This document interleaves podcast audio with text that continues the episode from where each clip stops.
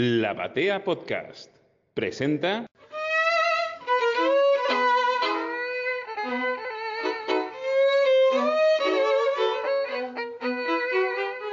Buenas tardes, buenos días, buenas noches, depende de cuando lo estén escuchando. Este es el cuarto programa de Historia de la Historieta, el, el cuarto programa de Historia de la Historieta Argentina que estamos haciendo para el podcast de La Batea. Eh, yo soy Roberto Barreiro. Julián Blaso Viña. Eh, como siempre, venimos hablando sobre toda la historia de la argentina, que nos parecía que era algo importante de, eh, de, ir cubriendo, porque uno siente que la sensación de que no tenemos un. falta un gran manual, un gran lugar donde poder contar como manualcito la luz la historia historieta, porque a partir de ahí uno puede trabajar. Ya vamos por la tres, tercera parte, terminamos la semana pasada como aproximadamente a principios de los 80, más específicamente, si queremos, 1983, que fue el comienzo de la democracia. ¿Por qué? Porque ahí tenemos un hito importante eh, que van a generar, un hito que cambia cosas. El cambio de la, de la dictadura de la democracia es un cambio importantísimo en, en, en todo el, factor de producción, por ejemplo, la eliminación de la censura, las posibilidades de ampliar, de ampliar espectro a contar cosas que antes no se podían, de volver a hablar, eh, fue súper importante. Igual, como me acá me acotan, antes de que entremos a hablar de Julián, nos quedaron cosas en el tintero. Julián, por favor, sí. decime cosas. Bueno, a ver, la, el, el, capítulo anterior se había tratado un poco eh, sobre dos, dos, dos, dos, periodos, digamos. El primer periodo que iba del 64, cuando se deja de editar Mursinder, que es como el cierre de esa edad de oro de la historieta argentina, según algunos, hasta el año 74 que arrancaba a aparecer Scorpio, a eso le habíamos denominado un poco la, década perdida, porque es como el triángulo de las Bermudas de la historia de la historieta argentina, bueno, nadie sabe exactamente bien qué pasó ahí, y habíamos hablado de unas cuantas revistas que, que, que estaban dando vueltas, eh, y después teníamos el otro periodo que era del 74 a el 84, ¿no? O sea, son 20 años divididos justo en 10 y 10. Claro. Sobre el primer periodo, eh, tenemos una revista que se nos pasó y que probablemente haya el 90% de la gente que, haya, que, que, esté escuchando esto nunca la escuchó nombrar, eh, que es la revista Tabú y Tabú Extra. Bien, Pero esto, sí. oh, muchachos, oscuro, ¿eh? Bueno, no, la, la, traemos acá a colación un poco porque cuando, cuando hablamos a veces de historieta, nosotros eh, hablamos sobre ciertos actores y no sobre el resto de los actores. Y, digamos, la idea de nombrar, aunque sea brevemente, este tipo de, de emprendimientos tiene que ver con entender que el movimiento de la historieta argentina en esas décadas del 40, 50, 60, 70 hasta los 80 era mucho más grande de lo que los historiadores por lo general cubren. Esta revista le llaman, eh, bueno, había una editorial llamada Editorial Tiempos Modernos que editaba unas cuantas revistas, de las cuales las dos principales fueron Tabú y Tabú Extra. Arrancaron en el año 57 más o menos y terminaron a principios del a mediados de los 70, o sea que publicaron prácticamente 20 años y publicaron bajo de ellos más de 170 números. O sea, no es que estamos hablando de una revista que duró 12, o cinco, claro. o, un, o, una edición de, de, Muñoz que duró tres números y desapareció. Estamos hablando de una, de una revista que publicando material se mantuvo 20 años publicando cosas y al día de hoy nadie sabe que existía. Esa es la, la, cuestión de por qué uno quiere marcarla. Eh, ¿Qué hacía? Bueno, puntualmente eh, eh, la editorial Tiempos Modernos en algún momento va a dejar de llamarse así, va a llamarse editorial Rembas.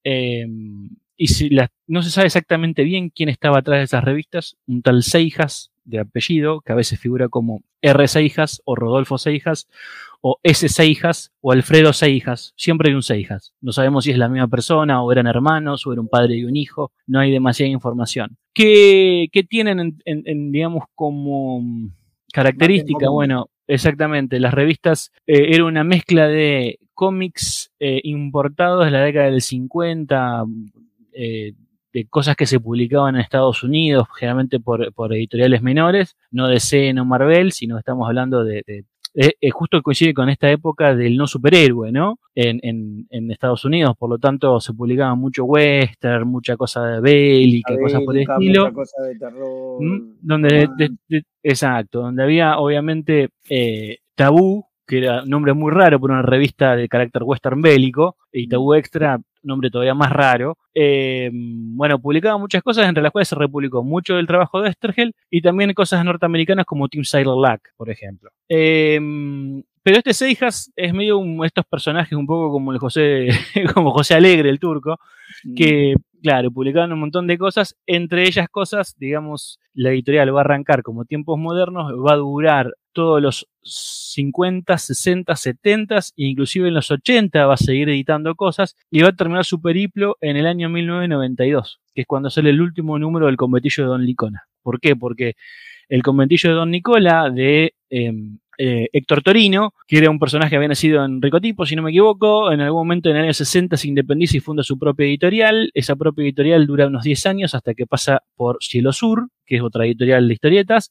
y eventualmente cuando Cielo Sur se desarma, Rembas, la reencarnación de tiempos modernos de Seijas, la toma y la edita. Eventualmente Rembas se extingue y sigue siendo editada solo por Seijas ya sin ningún tipo de editorial detrás. Inclusive la, la, la, la edición va a ser súper esporádica, súper rara, pero bueno, eh, la idea de traer y nombrar estas revistas, primero hablar de una revista súper desconocida que tuvo 170 números en la historia de Argentina, o sea, una guasada. ¿no? La segunda etapa de Fierro no tuvo eso, digamos, por, claro. por decirlo de alguna manera. Entonces, eh, nombrar esto. Junto con eso se publicaron muchas más cosas.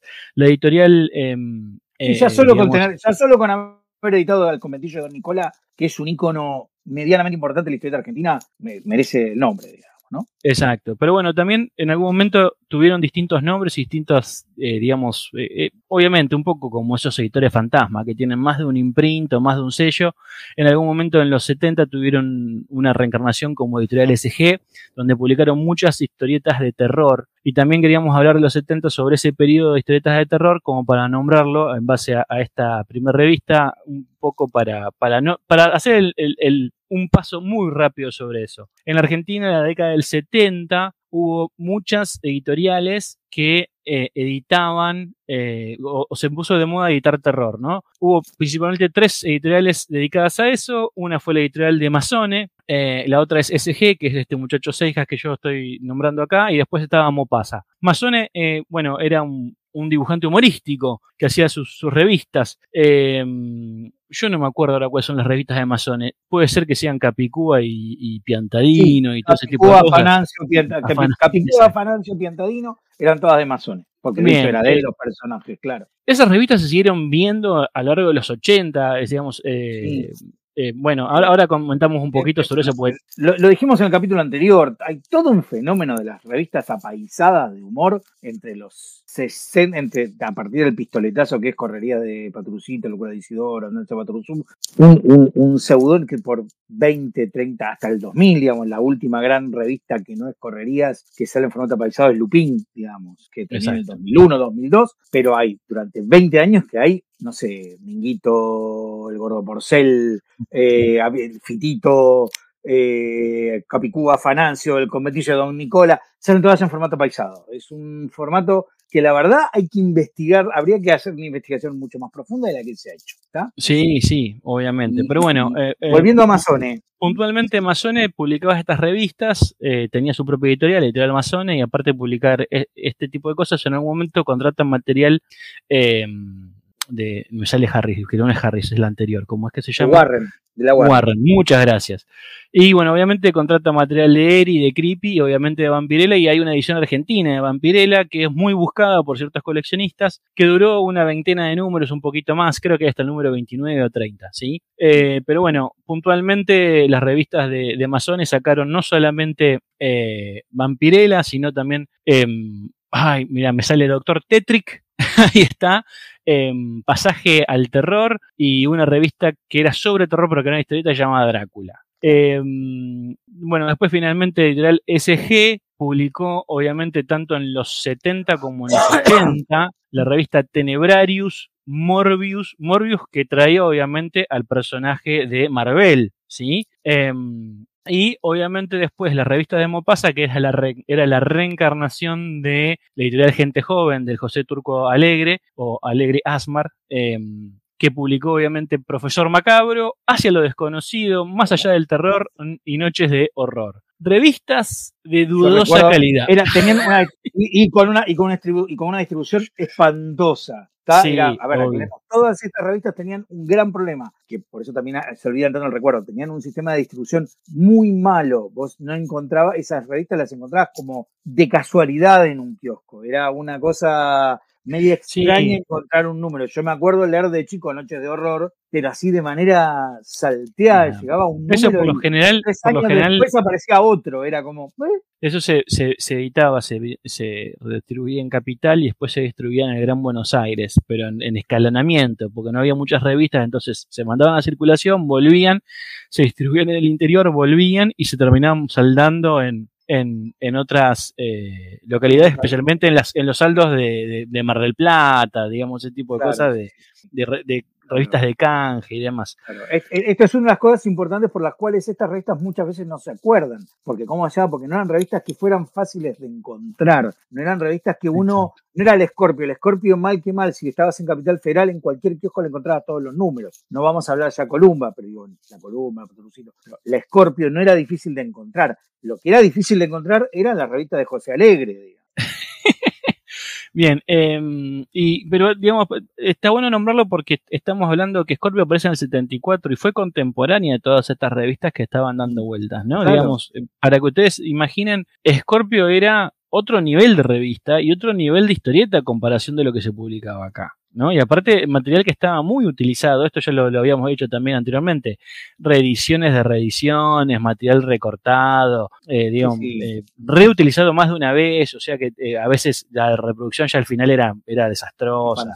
sí, sí, sí. O, autores muy, autores muy poco conocidos, con mm. poca o muy nobles, Claro, tipos que no llegaban, que no, no les daba el cuero para llegar al Escorpio, por ejemplo. O, a Columba, no, ni, a Columba, no, todo eso. Estamos hablando de, otra cosa. Eh, obviamente ahí se foguearon, se fogueó gente, digamos, ahí, ahí hubo gente que hizo sus primeras historietas ahí.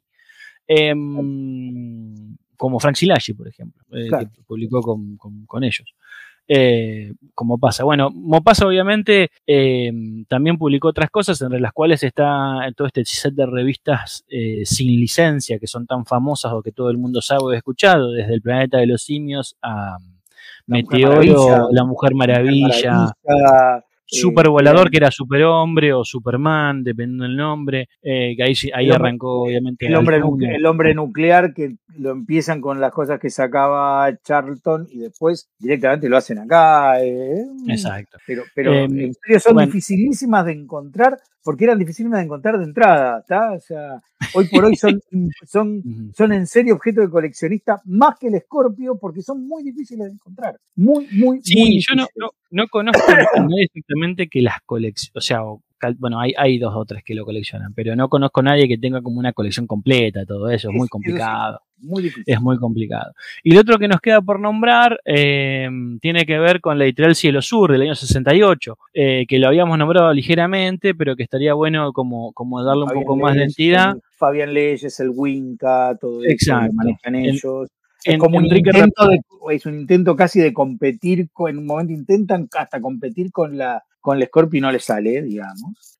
Sí, a ver, el, el, el, eh, en el año 68 Rapela, junto con otros socios, funda Editorial Cielo Sur, de las cuales las dos revistas principales fueron, eh, bueno, Fabián Leyes eh, y el Winca, ¿no? Que tuvieron casi, bueno, el Winca ciento y pico de ejemplares y Fabián Leyes le pegan el palo. 94, 93, no me acuerdo ahora.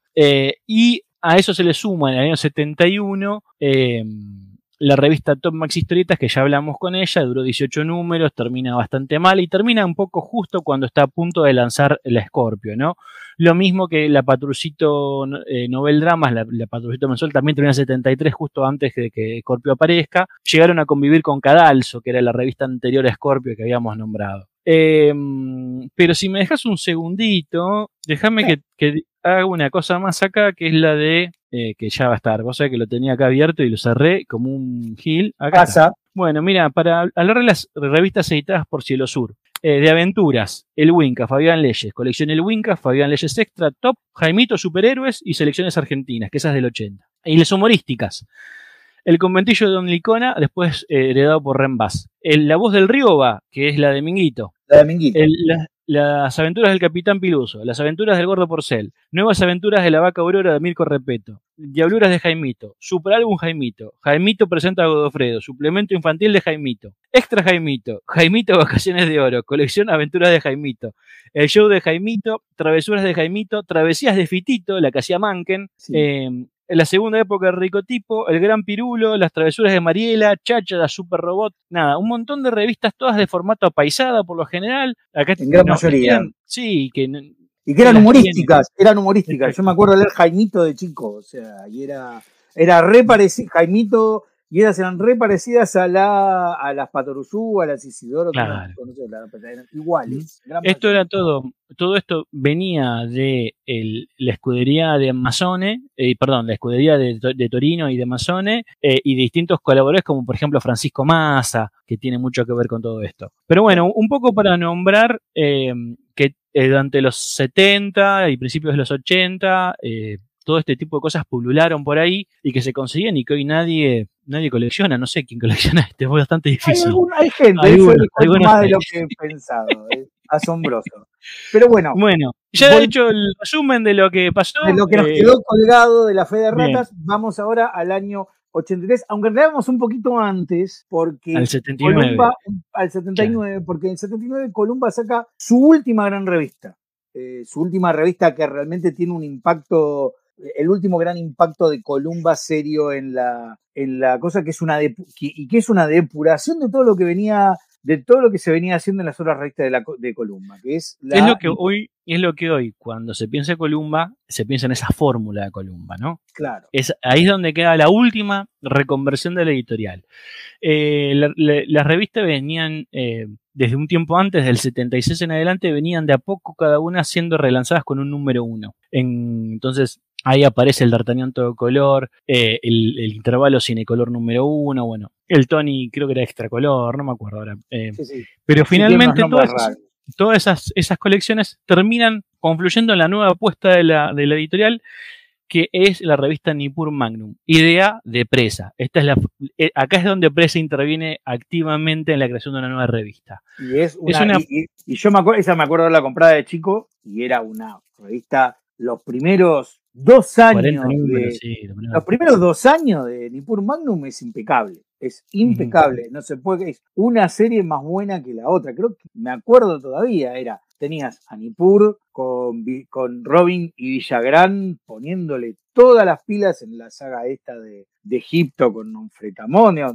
Dago, Dago, Dago se publica por primera vez ahí. eh, eh, sale Águila Negra, que era de Ricardo, Sí. de Ray Collins y Solano López. Exacto. Era, ¿quién más estaba? Estaba, eh, de estaba Rocky Keegan, de Gerardo de Canelo. Canelo y Ray Collins, claro. De Finalmente, aparte de otra cosa, lo que sucede es que es el ingreso oficial de Ray Collins a, a Columba. Y Mm. la revista Nippur Magnum es básicamente Robin Hood en la estelaridad y el sostén de Ray Collins eh, en, en el resto de la revista. De hecho, el primer Claro. Nippur Magnum sacando las dos historietas que, hacen, que hace Robin, todo el resto es él. Claro, Eh, digamos, es una eh, es el último gran éxito de ventas de, la editorial. Obviamente los volúmenes de ventas habían caído, no producto de la editorial per se, sino de la situación política que vivía la Argentina y económica que vivía la Argentina. Eh, el, el Rodrigazo del año 75 había generado un- obviamente un terremoto económico que había obviamente reconfigurado un montón de cosas que se maquillaron por, por cierta idea de inversión en infraestructura pública que había hecho eh, eh, la, la dictadura en ese momento, tomando empréstitos y mandándose a construir a remodelar todo Buenos Aires, cosas por el estilo, que maquillaron como un pleno empleo, algo que estaba dando pérdida continua porque había una inflación galopante. y que Cualquier el 80 parecido con la actualidad de la Argentina es pura casualidad. y que en el 80 y que en el 82 hizo, y que en el 82, tres, tres, Hizo un tres crack, años después del lanzamiento, hace un quiebre profundo, digamos, porque otra Exacto, ¿me entonces- en el 82 hay un quiebre jodidísimo de coso, que se, se hace un, hay una deuda de privados que absorbe el Estado de una manera delirante gracias a quién, al pelado caballo, digamos, que la primera gran, la primera gran enchufada de Úpite que nos hace caballo, digamos, pero bueno, eh, eh, eh, esa es la última, en, este periodo, la última gran apuesta, como decís vos, de Columba, de, de Columba es la Nipur Magnum, y es una apuesta que le va muy bien. Exacto, y también, también es la, Vos sabés que, en esas cosas, eh, Ricardo de Luca siempre decía que si las demás revistas tenían nombre que llamaban a otra cosa, el Tony a los niños en su momento, el intervalo a la pausa de la lectura, el D'Artagnan al folletín, el, bueno, la fantasía, obviamente, como lo, dirige directamente en el nombre, pero Nippur Magnum estaba hablando que esto es de Columba para Columba. Lleva el Nippur en, la tapa, en el, título. Y era, muy para y era una revista muy pensada para el tipo columbero, era el tipo que decía, yo me compro la, la, yo me compro las revistas por me las compro por Robin Wood, por, por. Había una idea de tenerla, era como la revista de, de, primera fila, la de lujo, la del, la del, Exacto. y lleva también. Un más fino, digamos lleva también a una reestructuración del, del, rol interno de las revistas. Y en la vuelta pasada decíamos que la revista que más había cuidado hasta ese momento Columba era la D'Artagnan. A partir de, la aparición de Nippur Magnum, la vedette de la editorial va a ser Nippur Magnum. D'Artagnan e Intervalo van a quedar en un segundo espacio. El Tony Fantasía en un tercer espacio. Claro. Eh, un espacio separado particular. Sí, siempre separado, siempre muy cuidada en general, hasta que después, bueno, la editorial entró en, en su debate pero puntualmente em, llegó a tener 100.000 ejemplares de, venta mensual, eh, la, la, Nipur, o sea, era una revista grande y mantuvo esos 100.000 ejemplares vendidos durante muy buena parte de los 80 hasta que Argentina entró en la maremoto del plan austral y, sobre todo en la, yo creo que en la hiperinflación es donde viene sí sí obviamente. A ver ahí hubo, en el año 87 hubo unos, unos cuantos problemas eh, donde Columba entra como en sensación de pago y a partir de ese momento la, nunca se recupera del todo. Eh, hubo cimbronazos muy fuertes ahí en, el año eh, bueno ya, ya, vamos a hablar sí yo creo que, nos adelantemos porque tenemos que, eh, avanzar un poco ya llegamos digamos el, puntualmente la para cerrar un poco el tema de Columba Nippur fue la revista que marcó la vara en esos años. Eh, recordemos que ya en el año 79 las revistas de récord comenzaban a cansarse, vamos a decirlo de esa manera, ¿no? Eh, ya para el año 80, 81, las revistas de, de, récord, eh, Pispaf, Cuarto Maltés, Titwits empezaban a cerrar o ya habían cerrado, queda solamente Scorpio, eh, Columba saca Nippur Magnum, se transforma en un éxito de ventas, la revista que lidera el mercado, la revista con los mejores dibujantes que podía conseguir Columba en ese momento, con las el mejor tapista que tenía Columba en ese momento y con los mejores guionistas que tenía. Y de hecho, ¿Cómo se sabe que la revista es estelar? Bueno, porque los demás personajes eran tomados por segundas líneas. Entonces, en D'Artagnan, Grace Henriken es tomado por Ray Collins, los personajes pasan a otras manos, Orlun lo toma Armando Fernández y lo hace Moco, bueno, cosas por el estilo. Em, y obviamente Columba saca una segunda revista fallida, que es la Sandokan, que por acá hay algún numerito que está bueno que, pero que era básicamente recopilación, era una, una, una, revista tabloide que tenía mucho de tiras compradas de, los diarios. Era sí, Columba tenía, por una cuestión un poco de negocios y demás, eh, compraba material extranjero cada tanto y había comprado un montón de material de tiras de, de, diarios y decidió hacer esta revista Sandokan que tuvo una vida corta, un poco polémica, porque no terminó nunca de cuajar, cambió de formato en algún momento, pero entre el 82 y el 84 ya había desaparecido, digamos. Sale en el 82 y para el 84 ya era historia. Em, bueno, nada, digamos, un poco para contar el panorama de Columba, una revista, o sea, Columba siempre fue una una editorial que pensó formas de expandirse, o sea, en los 60 y 70 había hecho su colección esquemas, eh, también había intentado una revista llamada eh, Patrulla, que tampoco funcionó, eh, relanzó más de una vez Fantasía, pero bueno, en, los, en el 79 encuentra el, último secreto, el último éxito de, la revista, que es la Nipur Magno. Y que va a durar hasta que se acabe la historieta argentina industrial. Claro, básicamente. exactamente. Pero, sí, venga. Sí, pero justamente ante, ese, ante esta situación, en el año 83, la que va a tomar la posta era una era Edición del Urraca. ¿Por qué? Porque Edición del Urraca no lo va a tomar la, la Record. Record se mantiene con Scorpio, como hablamos. Tiene un periodo de bajón muy fuerte ahí a, mediados de los 80 que va a ir regulando de a poco a posteriori. Hay un periodo como entre lo que decíamos, 82, 83 hasta el 86, que tiene grandes problemas con sus autores. Eso lo hablamos la vez anterior. En el año 83, Edición El Urraca, de la mano del éxito impresionante que tiene la humor al final de la dictadura, el humor se convierte en la, en la revista de la oposición a la dictadura militar. Estamos hablando de 650 mil ejemplares cada 15 días que vendía que todo el mundo tenía en el año 81 y 82. Y como dijimos el año pasado, eh, como dijimos en, el, en, el, capítulo anterior, en el 82, en pleno pic, te saca la Feria de los Inmortales de Enki Bilal y le parte la. Eso, digo, tenía la Superhumor, que funcionaba como una revista que estaba, eh, que estaba tirando propuestas interesantes, pero que no terminaba nunca de cuajar con el público, no lograba encontrar su público y, y mm, ah, eh, repone la apuesta tirando yo creo que lo hizo con toda la intención tirar la Feria de los Inmortales como suplemento dentro del humor. Estamos hablando que 650.000 personas todas las semanas veían a Cristina Vilal haciendo, a, Enki Vilal haciendo una historieta que no se había visto en ese nivel de calidad y ese nivel de dibujo y ese tipo de cosas. No se había visto eh, en Argentina y fue, yo me lo acuerdo patente, tenía 12 años, la mirá y era una patada, era esto se puede hacer con historieta. ¡Oh!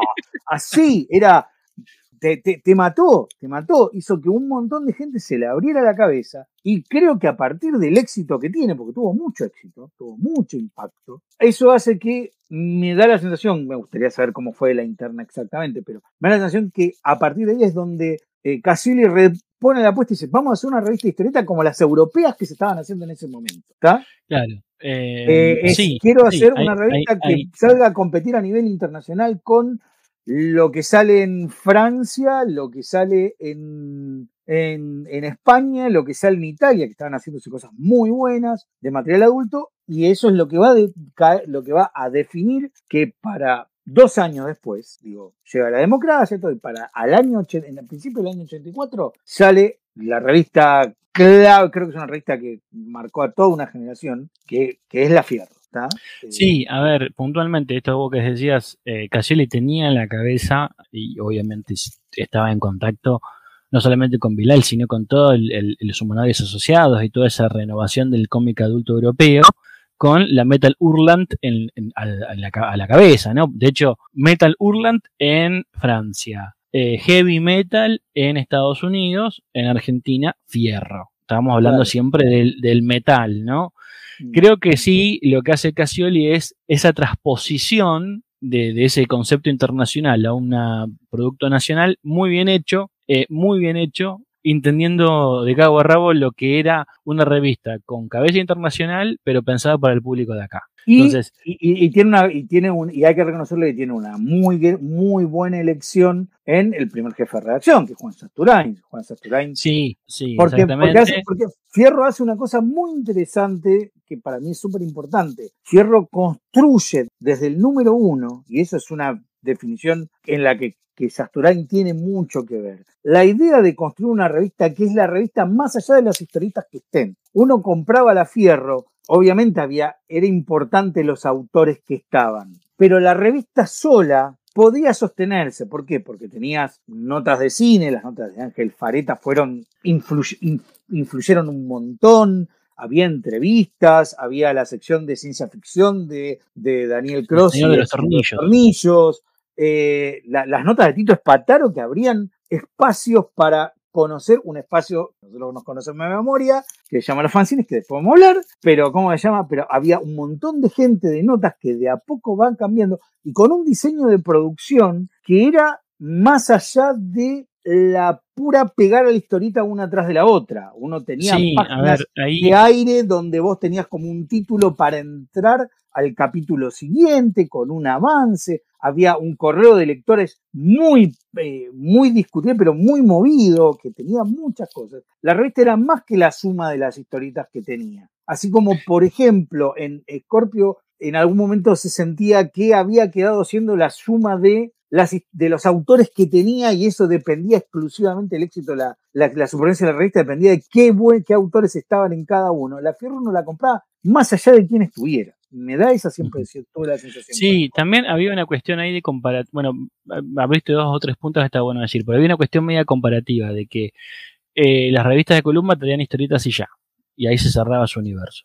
Las revistas de Scorpio traían un complemento, ¿no? Eh, desde la columna del Club de la Historieta o de otras columnas que tenían, expandían un poco ese universo a una cosa un poco más internacional o, más historicista o con una bajada de línea.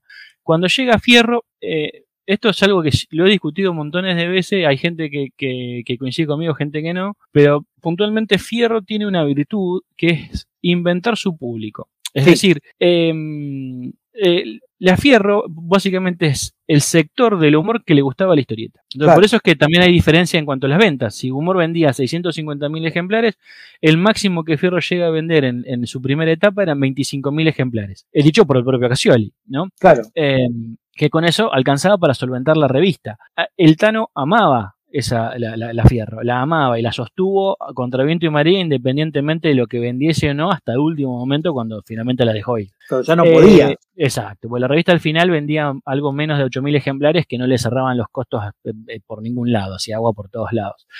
El ideal de Lorraca que a medida que pasó la década del 80 y la década del 90 fue cada vez eh, reduciéndose cada vez más y, acumulando juicio tras juicio de, carácter político, ¿no? Hay, hay, tiene, no pudo montón, Tiene un montón de quilombos que son decisiones, son malas, hay decisiones editoriales, habría que hablar sobre la editorial eh, de la Urraca en general, que tiene grandes apuestas que muchas veces no le fallan, digo, porque no es solo que la Fierro no le funciona, un producto que lo banca aunque no No, hay un montón de cosas que no le funcionan. La péndulo, un, ejemplo clave es, yéndonos ya fuera de la historieta, es El Periodista, que es un diario que es antecesor de Página 12 hasta en, la crea en, en, que mucha gente que trabajó en El Periodista terminó en la primera Página 12, eh, y que en estructuralmente a la hora de, de, de escribir notas, eso tenía mucho que ver con Página 12. O sea, y fue una inversión gigantesca que de hecho todo el mundo dice que, la, que el periodista no resistiera fue el principio de, el principio de la, larga, agonía,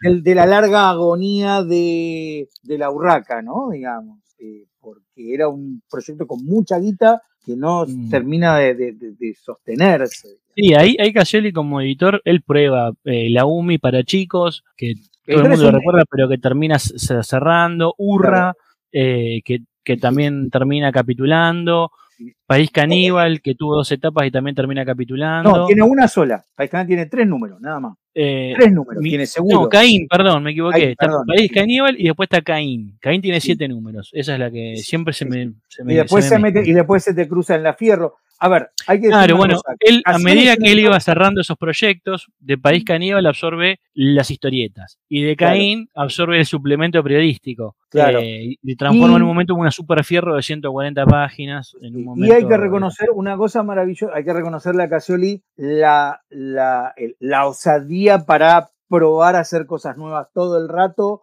eh, el mm. material de, de, la urraca era un material rompedor todo el tiempo, no se quedaba nunca en, nunca iba menos, eh, a veces incluso fracasando, pero qué bien, qué lindo hasta cuando fracasaba era.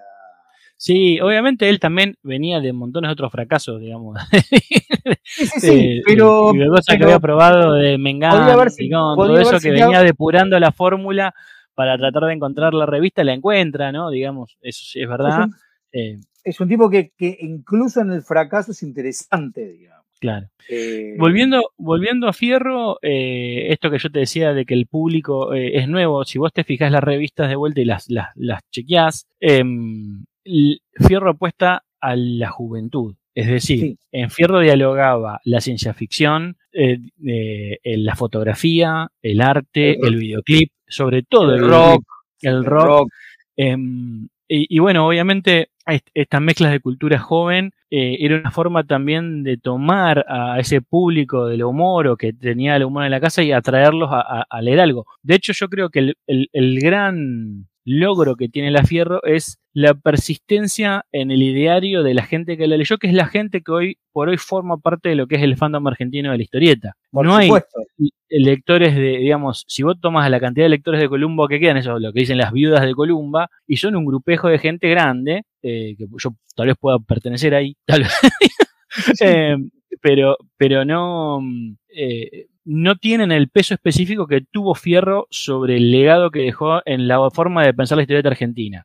Si hoy Westergel es Westergel, es por Fierro, no por otra cosa. Es por, Fierro, principalmente, y aparte con una cuestión absolutamente, eh, era interesantísimo la discusión. Fierro se plantea como una oposición militante con una decisión. La historieta argentina se lee de esta manera. Nuestra, si se quiere, la, la, el discurso eh, hoy por hoy el discurso tradicional de cómo se tiene que leer la historieta argentina está eh, afianzado, ¿no? construido porque ya había construcciones antes, ¿no? Digamos, lo que hablábamos, ¿no? Ya Sasturey en el domicilio de la aventura y Trillo y Sacomano, ya habían establecido los parámetros para hacerlo. Pero los que lo terminan de definir en términos, eh, en términos populares, si se quiere, o de construcción adentro del, del, del, fandom o del fandom que se estaba creando en ese momento en Argentina, porque justamente es el periodo donde acá empieza a aparecer un fandom consciente de la historieta, eh, es justamente eh, gracias a la Fierro, o sea, y eso hay que reconocerlo que es un mérito. Es decir, estamos, es decirle, en los 80, un momento que venía de recuperación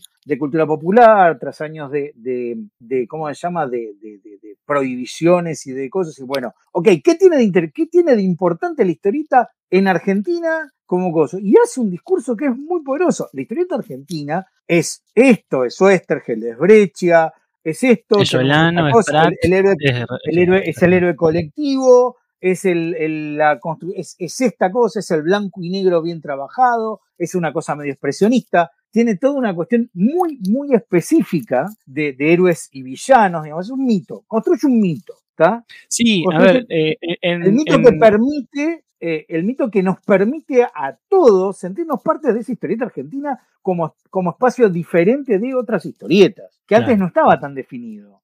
Sí, es, es, un. A ver, ya existía la Escuela Argentina de Historieta, lo que hace la Fierra en realidad es decir, esto es historieta y esto no. Eso es una.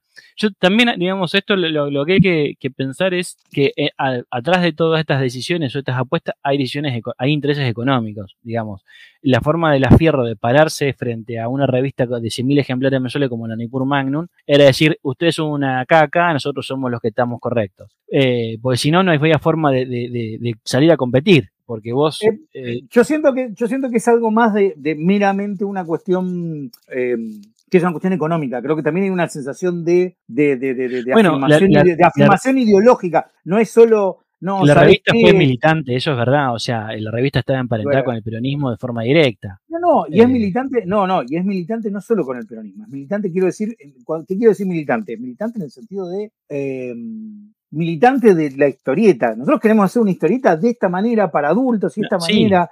y, hay, una, una, hay una decisión. Columba nunca es una, siempre es una discusión de los dos lados, porque Columba realmente, y eso sí es una falla que tiene Columba con sus lectores, es no hacerlos sentirse necesariamente partícipes. Eran, lectores, no eran, no eran, eran lectores, no eran Lo que creo ahí es que, que Columba pensó que no era necesario. O sea, Columba teniendo los, éxitos de venta, teniendo, digamos, la circulación asegurada, su emporio más o menos establecido, sintió que nunca era necesario eh, eh, construir una identidad lectora, que Fierro lo hizo desde el primer momento. Y lo hizo inclusive más de lo que lo hacía Scorpio, porque Scorpio había intentado en algún momento hacerlo y no pudo. Entonces lo termina de lograr.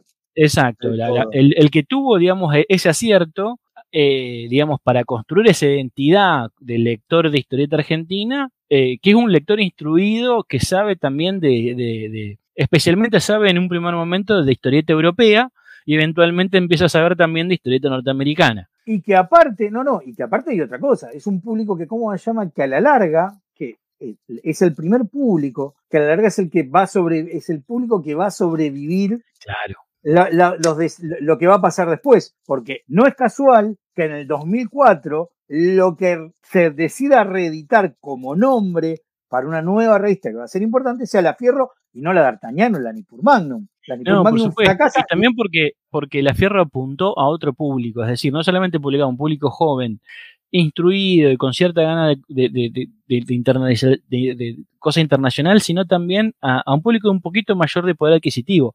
Las Claro. revistas de la Roca eran un poco más caras que las otras Sí. revistas. Eh, Claro. Y tenían otro tipo de papel y otro tipo de impresión. Entonces, eso les hacía un- un objeto un poco más de culto, apoyado siempre en no solamente la reivindicación de algunas cosas del espacio nacional, sino también de algunos autores extranjeros, con Pratt y Manara a la cabeza. Claro. Eh, entonces, el otro éxito de las revistas de, de, de la Urraca eran estas ediciones especiales de, de Manara que se vendían eh, por Bien. cientos de miles, ¿sí? Sí. O sea, Manara con el click, con, con el, El Rey Mono, eh, los cuentos fantásticos, todo ese tipo de cosas que se publicaron en unos formatos grandes, enormes, divinos, que hasta el día de hoy siguen siendo lindos para leer en ese tamaño, porque t- un formato más grande que el oficio. Sí, o, Eh, o ranceros de, de liberadores.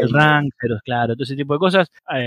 Yo tenía acá un- hace un tiempo atrás un, un kiosquero a- a- amigo Gino, que la gente del cómic lo conoce porque vende mucha historieta, que decía que vendía, se cansó de vender ese tipo de cosas. Claro. Que especialmente le sorprendía porque las venían a comprar mujeres. Mujeres de otra clase, ¿no? No, no, no estamos hablando de, de- de una cosa un poco más intelectual o, o- o de clase de consumo de clase Era más media. clase media, era más, claro, mucho más clase media que.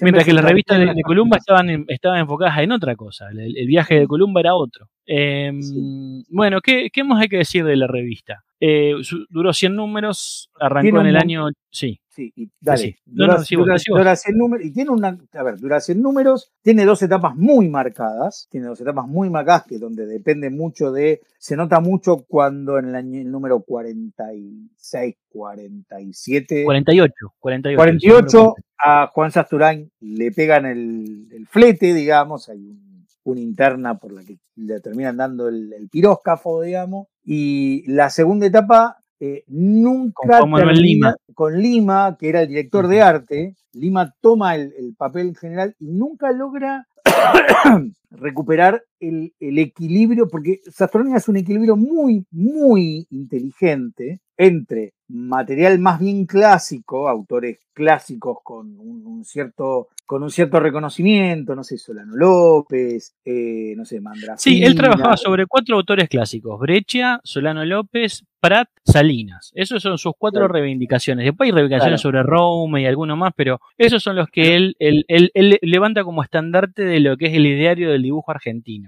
Los Y primeros después de cuatro ahí- números de Fierro están con Claro. póster de esas cuatro personas. Claro. Y obviamente de Oestergel como, como guionista principal. como guionista clave. Y obviamente su hijo directo, que es Trillo, digamos. Eh, y Sí. una segunda parte, y, y ese equilibrio lo compensa con la aparición de decir, bueno, vamos a el, y la verdad, en ese sentido, la Fierro le abre la cancha a otro tipo de historietas y con un punto clave, que es a partir del número 2, hace un, un concurso que se llama Fierro busca dos manos. Este concurso, este concurso es crucial. ¿Por qué? Porque a partir de lo que sale en Fierro busca dos manos ocurren dos fenómenos. Primer fenómeno, a partir de Fierro busca dos manos, primero consigue ganadores a, eh, a eh, Pablo de Santis como guionista, que es un tipo que guionista. se va a convertir en uno de los grandes guionistas de la generación del 80 y de los 90, y un Y a novelista Juan Pablo González como dibujante. también conocido como Max Cachimba, que es un tipo que fíjense que es el Cachimba es el primer, la primera muestra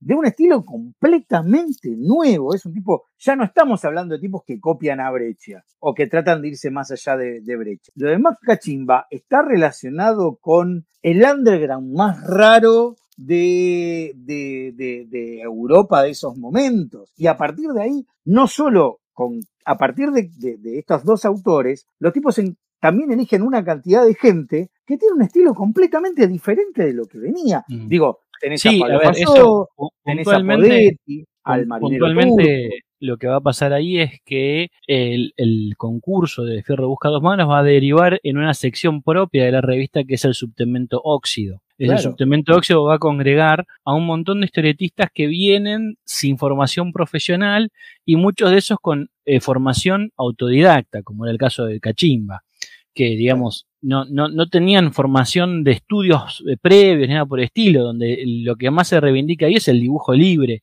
Eh, con resultados dispares, resultados ah, dispares, había de todo, ¿viste? Había de todo, había cosas buenas y cosas malas, pero igual adentro de esa gente, lo importante, lo que, lo, lo que los une es que tienen un estilo absolutamente. Si tú me decís, claro, esta es la historieta, viste, incluso contra los propios parámetros de, de, Sasturain. Digo, esto, si Sasturain dice la historieta argentina es esto, esto, esto, esto, esto, esto. Veías a Falló, veías a Podetti, veías al marinero truco y decía, che, pero esto no es historieta argentina como me lo estás planteando. Y sin embargo lo pone, eh, digamos, eh, y a la vez también agarrando tipos que habían estado en la historieta argentina y se habían hecho una deriva muy rara que era, no sé, Muñoz y Zampayo, que eran tipos que sí, que venían de una deriva de ser Muñoz era un hijo del viejo Brecha, pero un hijo que se había ido al carajo, digamos. ¿Por qué? Porque hizo lo mismo el viejo Brecha, hizo al carajo. Eh, y Zampayo hace lo mismo, yéndose desde otra manera al carajo.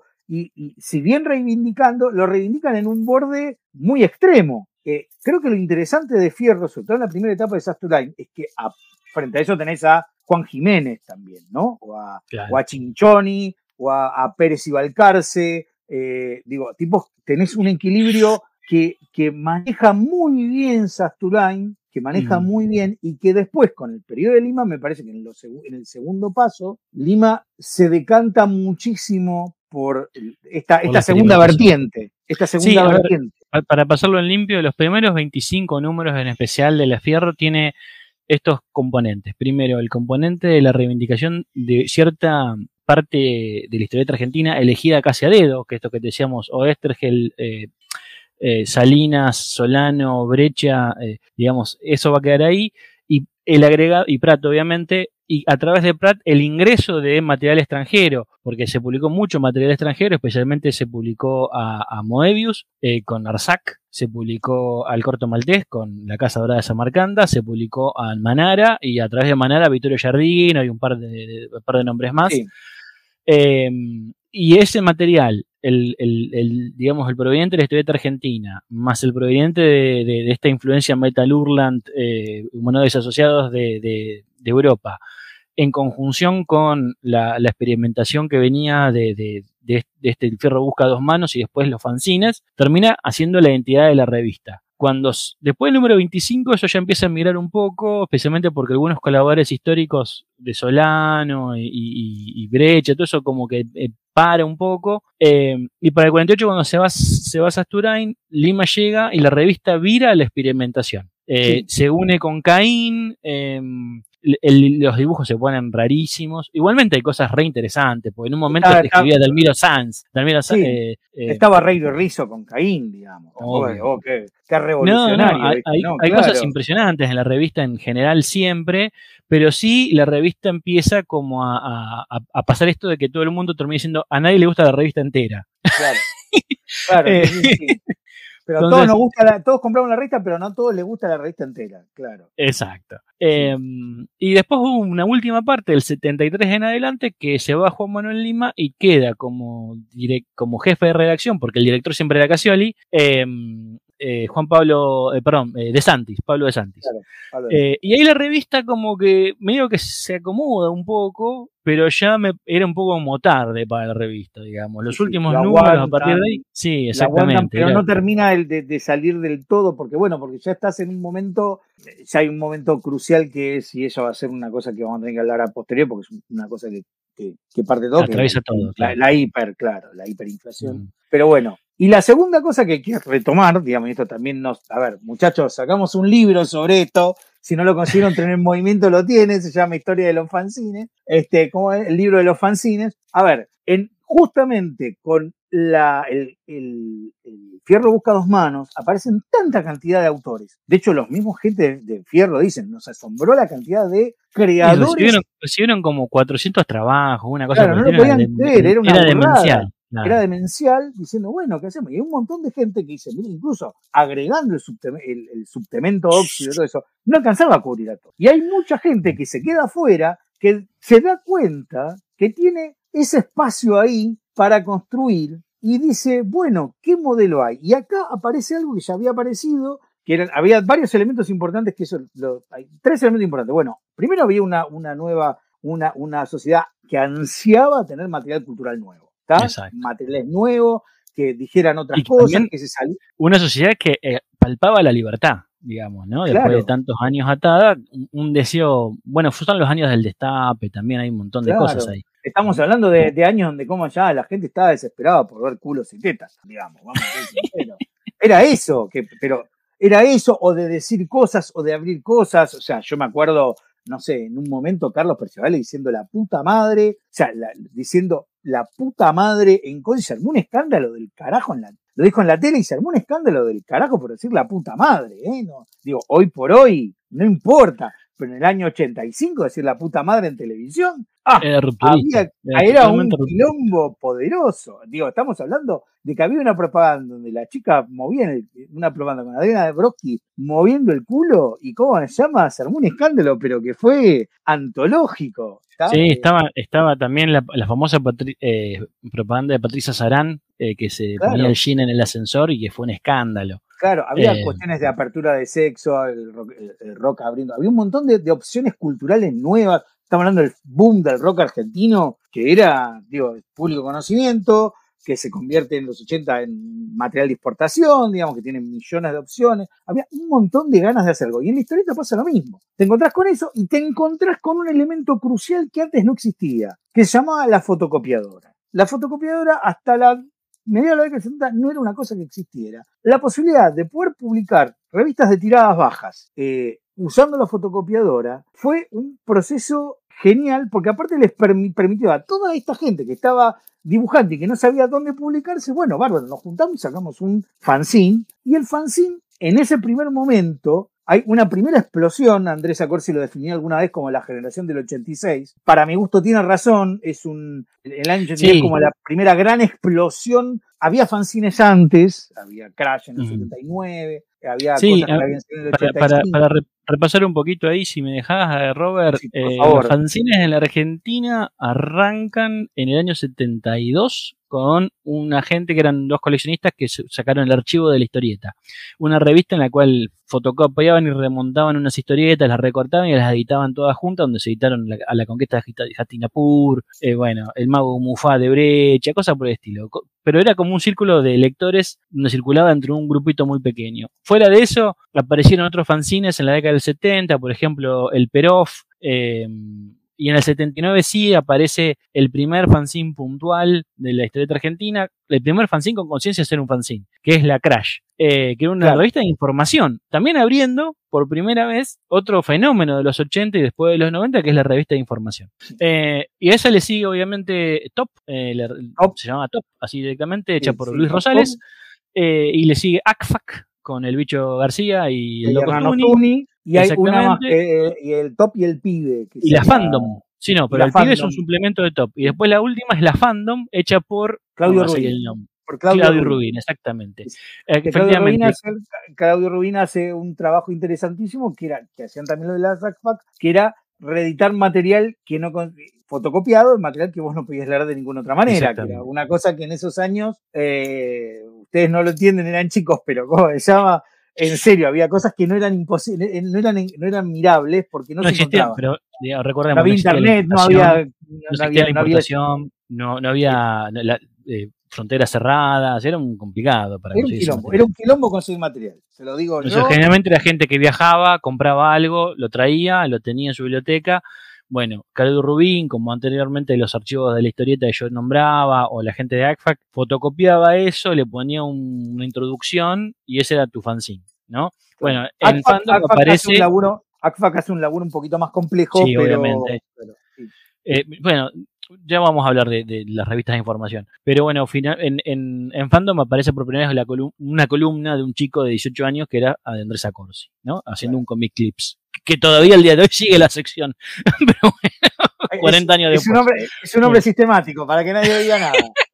Bueno, estos, estos primeros cuatro fanzines en algún momento eh, desaparecen, qué sé yo, pero el, concurso este de Fierro Busca dos Manos pone de vuelta en movimiento un montón de cosas y obliga a la aparición de otro tipo de fanzines, que no son los fanzines sobre historieta, de información, sino, los fanzines de, historieta.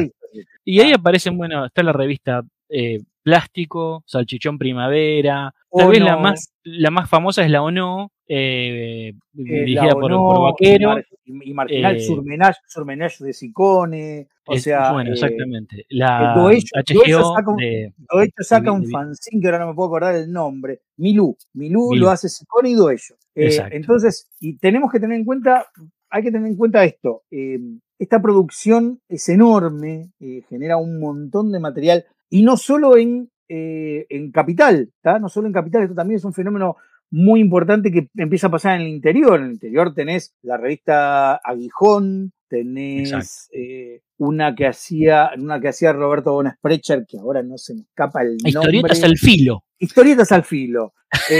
¿Cómo se llama? genera empieza a pasar algo que raramente había pasado en la historieta argentina, que era la aparición de espacios locales de publicación. en, Corrientes hacía la, en Corrientes, por ejemplo, se hacía la teta psicodélica, ¿eh? para tener un nombre en raro. Neuquén, en Neuquén o Río Negro hacían la, la Alquitrán. Alquitrán, eh, y ahí, bueno, en Neuquén, Río Negro. en Neuquén, esa es de Neuquén. Claro, de Neuquén. Y obviamente hubo, varias más, eh, Subilógico, que se hacía en Bahía Blanca, eh, el Espejo, que era un suplemento que se publicaba en un diario con todos dibujantes de la Patagonia. Eh, bueno, de todo. Si quieren ver la lista, si quieren ver la lista, vayan a la página de Cinerama. Hay una enciclopedia donde tenemos catalogados todos los fanzines. A lo mejor no tienen mucho dato, pero están ahí. Mm. Tenemos una cobertura. Hay, hay fanzines que son maravillosos y otros que son la ignominia, pero bueno. Sí, no, hay, hay de todo. Como los, el fanzine tiene eh, eso, el fanzine nunca tenés, tenés la posibilidad de expresarte, pero eso no quiere decir que la expresión sea buena, la calidad pasa por otro lado. Lo importante sí, y aparte, como, como para, decirle una, una, cosa más, como el fanzine es un fenómeno puro y exclusivamente local, la información que se tiene eh, es prácticamente la que te pueden dar los autores o lo que te puede dar el ejemplar. Entonces ha habido hasta suposiciones acerca de cómo era la revista y después te encontrás que aunque no era, por ejemplo, la Salchichón Primavera o, la, no, perdón, la Squonk, que apareció con el número 4, se suponía que el número 1 al 3 eh, existían y solamente hace 3, 4 años atrás se supo que en realidad el primer número era el 4. Eh, porque, nos dijo, porque nos dijo el editor, digamos, claro. Eh, pero bueno, en Fierro sí salió la reseña de que los primeros tres números eran muy buenos. Claro. Bueno, hay que reconocer otra cosa. una cosa súper importante en ese momento para la difusión de los fanzines era la Fierro. Y en menor medida lo que salía en el Scorpio, en el Club de la Historieta. Eh, ¿Cómo se llama? En el Club de la Historieta es posterior, porque después cuando aparece Andrés y Diego Corsi, recién ahí empiezan a avisar de fanzines. Pero primero, el primer gran difundidor de que, miren, está este fenómeno, era Tito Espataro en la ferretería de la Fierro, que fue era crucial que te nombrara Tito Espataro para que alguien supiera dónde estaba. Y después mm. tenías un circuito medio ad hoc que se armaba en ese momento para ir a comprarlo. Pero lo importante de los fanzines en ese momento hay que tener claro una cosa. Los fanzines en ese momento funcionan como, ahí sí funcionan como un semillero. El fanzine... ¿me, ¿me, dejas decir esto, Robert? Dale. que, digamos, Fierro es es una historia de, reciprocidad, es decir, Fierro genera la explosión de los fanzines y después los fanzines retroalimentan a Fierro y hasta determinan la estética de la revista. Digamos, cuando vos ves la Fierro de más adelante, la, revista Fierro siempre tuvo una cuestión de diseño, siempre fue una revista con diseño arriba que aparte del agregado que las otras revistas de Scorpio y de Columba no tenían. No tenían. Pero avanzado eso, la revista empieza a parecerse mucho, empieza a parecerse mucho a Ralberoni. Eh, si yo tengo acá unos fanzines de Rablerón y qué sé yo, y uno busca y ve, cuando uno abre alguna revista de Rablerón de esa época, Caribdis o Wangerinox, Wangerinox, o ese tipo de cosas, uno dice, esto es fierro, porque mm. la estética eh, eh, de, la monocopia, la serigrafía, la mancha, la fotocopia, va, copando fierro. Lo, va copando lo va, y lo va transformando a la revista. Bueno, venga, decí vos. No, y hay como dos grandes modelos de, de, de, fanzines en ese periodo. Uno que es, eh, eh, queremos hacer una Fierro, una Scorpio y no nos sale, ¿está? Eh, con, porque no tenemos el presupuesto, porque no tenemos la habilidad o porque no tenemos eso, pero nos gustaría ser guionistas de guionistas o dibujantes en la Fierro y en la Scorpio, no sé, la ONO es un gran ejemplo, HGO es un gran ejemplo, no sé, Sí, de, toda esa, el epítome de toda esa revista va a ser La Poco Loco. La Poco Loco, que es un poquito posterior, pero ¿qué es eso? Quieren ser La Fierro. Revistas serias de historietas con buenos dibujos y buenos guiones. Claro. Eh, eh, de aspiración mainstream, si lo querés decir de esa Claro. manera. Y hay una segunda beta de fanzines que apuestan en una cosa mucho más underground, mucho más eh, revolucionaria, mucho más rompedora de lo que contar, con mucho más peso hasta a lo mejor en el humor gráfico, no sé, la Squonk, Salchón Primavera, la Carlitos, la eh, Imarginal en un Claro. punto. Y, la- y la- el epítome de todo eso va a terminar siendo después lo que va a aparecer en el lápiz japonés. Claro. Lápiz japonés es como la culminación de todo esa De ese proceso. de todo ese proceso, que es un proceso ya un poco posterior, pero, Claro, de- de- ah, eh, eh, pero las dos vertientes tienen un, un- un hecho fundamental, que es el hecho de que, sobre todo la primera, aunque la segunda también le importa, la idea es que en algún momento esos dibujantes pueden graduarse a... eh, a Dibujantes serios de revistas, exact- de- A- a dibujantes profesionales. se pueden profesionalizar, ¿está? Hay una cosa importante, tenés un espacio donde poder profesionalizarte, vos podés salir eh, bien o mal a entrar a esos otros espacios si lo haces como corre. Y algunos Y de hecho hubo promociones de esa clase. claro. Eh, hu- hubo, claro. hu- hubo dibujantes que pasaron, digamos, de, de ahí a otro lado. Eh, algunos continuaron con la historieta, otros se fueron para el diseño gráfico, pero Ignacio Sí. Noé, que apareció en el, en Subtemento Óxido, el propio Olivetti, que, que Claro. nació, digamos, de ese, de ese estilo y después se transformó en tapista, ¿no? Eh, claro. Eh, hay un dibujante más que trabajó mucho con Berreiro de esos años, ahora no me va a salir, me sale Domínguez y no es Domínguez. Eh, Eh, Páez, Páez. Páez, bueno, un montón de gente que, eh, que tuvieron su... que, y que venían de otro lado, porque, eh, digamos, los dibujantes clásicos de la historieta argentina eran gente que se formaba o en la Escuela Panamericana de Arte o en algún otro curso de algún dibujante profesional que venía con, con- de trabajar acá en Argentina o que se formaba en Columba copiando hasta morir. Y de repente toda esta gente venía con estilos propios, estilos propios, Que no tenían eh, nada que ver con nada. rupturistas, exacto. Claro. Incluso los tipos que venían desde los fanzines no eran tipos que dependían de algo, no sé, estoy pensando en Mariano D'Angelo. Mariano D'Angelo, un tipo Claro. que dibujaba terror, que lo hacía muy bien el terror, que manejaba cosas, pero que vos decías, ¿y de dónde viene? Y algo de brecha, pero no, no tenías como para decir, mira, es un hijo de específicamente. No, venía con sus propias influencias desde lados que no se esperaban. Mariano termina publicando en Fierro en, en- en algún Mm, momento. ¿no? sí, Mar- sí, sí, también, Jorge también publicando Lu- en ver, Scorpio. Jorge Lucas. Jorge Lucas es un tipo que tiene que, que paralelamente saca en 1990 un fanzine que se llama Arkham y paralelamente sale al mismo tiempo también en La Fierro. Y- y- o, Ujú. o Walter, o Walter Taborda, que era un tipo que estaba publicando en ya los dos lados, que empieza a pasar algo que no había pasado nunca, que era esto de que el fanzine se podía convertir en un espacio para que tipos que estaban como a mitad de camino tuvieran un pie en ambos lados, ¿no? Eh, Sí, sí. Y bueno, obviamente algunos siguieron, otros No. desaparecieron eh, o se fueron para otros, para otros lados, ¿no? Claro. Y, eh, y de hecho también hay una cosa, esto, esta proliferación de fanzines le empieza a hacer que, ¿cómo se llama? Que en un punto las editoriales empiecen a tomar en cuenta a estos tipos Mm. y traten de encontrar un espacio para, para estas cosas. No es solo la fierro, sino que, por ejemplo, en Lurraca eh, existe la posibilidad de construir País Caníbal, que tiene, mm, aparte de una, de una trama de, de investigación política, hay un cruising muy raro entre la, la cosa, y también un espacio para generar autores de estilos raros. Ahí en, en País Caníbal, en tres números van a tener a, a Pancu, a Espósito, a Falló, a Podetti, a- son todos tipos que no tienen una estética muy, eh, muy, muy historieta argentina tradicional. Y son cosas que, yo eran kioscos que habría de la urraca y que después van a terminar siendo fusionados todos a fierro de vuelta Claro. eh, y que van a marcar a los que son los autores de fierro. De hecho, una de las cosas que pasa también es que mucho de esa gente, si bien ahora ya, ya no, porque Podetti y Espósito han sobrevivido, pero muchos autores terminan formando parte del universo de fierro como un universo cerrado. Eh, Claro. Por ejemplo, Tati, Claro, Tati, que sal- sacando, sacando fierro, no publicó en nada. eh, exacto, ¿me entendés? Claro. Entonces, eh, Eh, O, o- por ejemplo, no sé, tipos que, que publicaban por otro lado, el marinero turco que publica Claro. de manera regular, eh, o Mosquil que publican de manera regular en la Cerdos y Peces, que era una revista que no era de historieta, pero que sí era para un público underground, absolutamente, digamos, ¿no? Claro. Era para un público completamente alternativo y que publicaban también en la Fierro. Después la Record también toma esto. Record saca el 10 números de El Tajo, que es una revista que no es tan jugada como País Caníbal en lo que hace, tiene una mezcla un poquito más.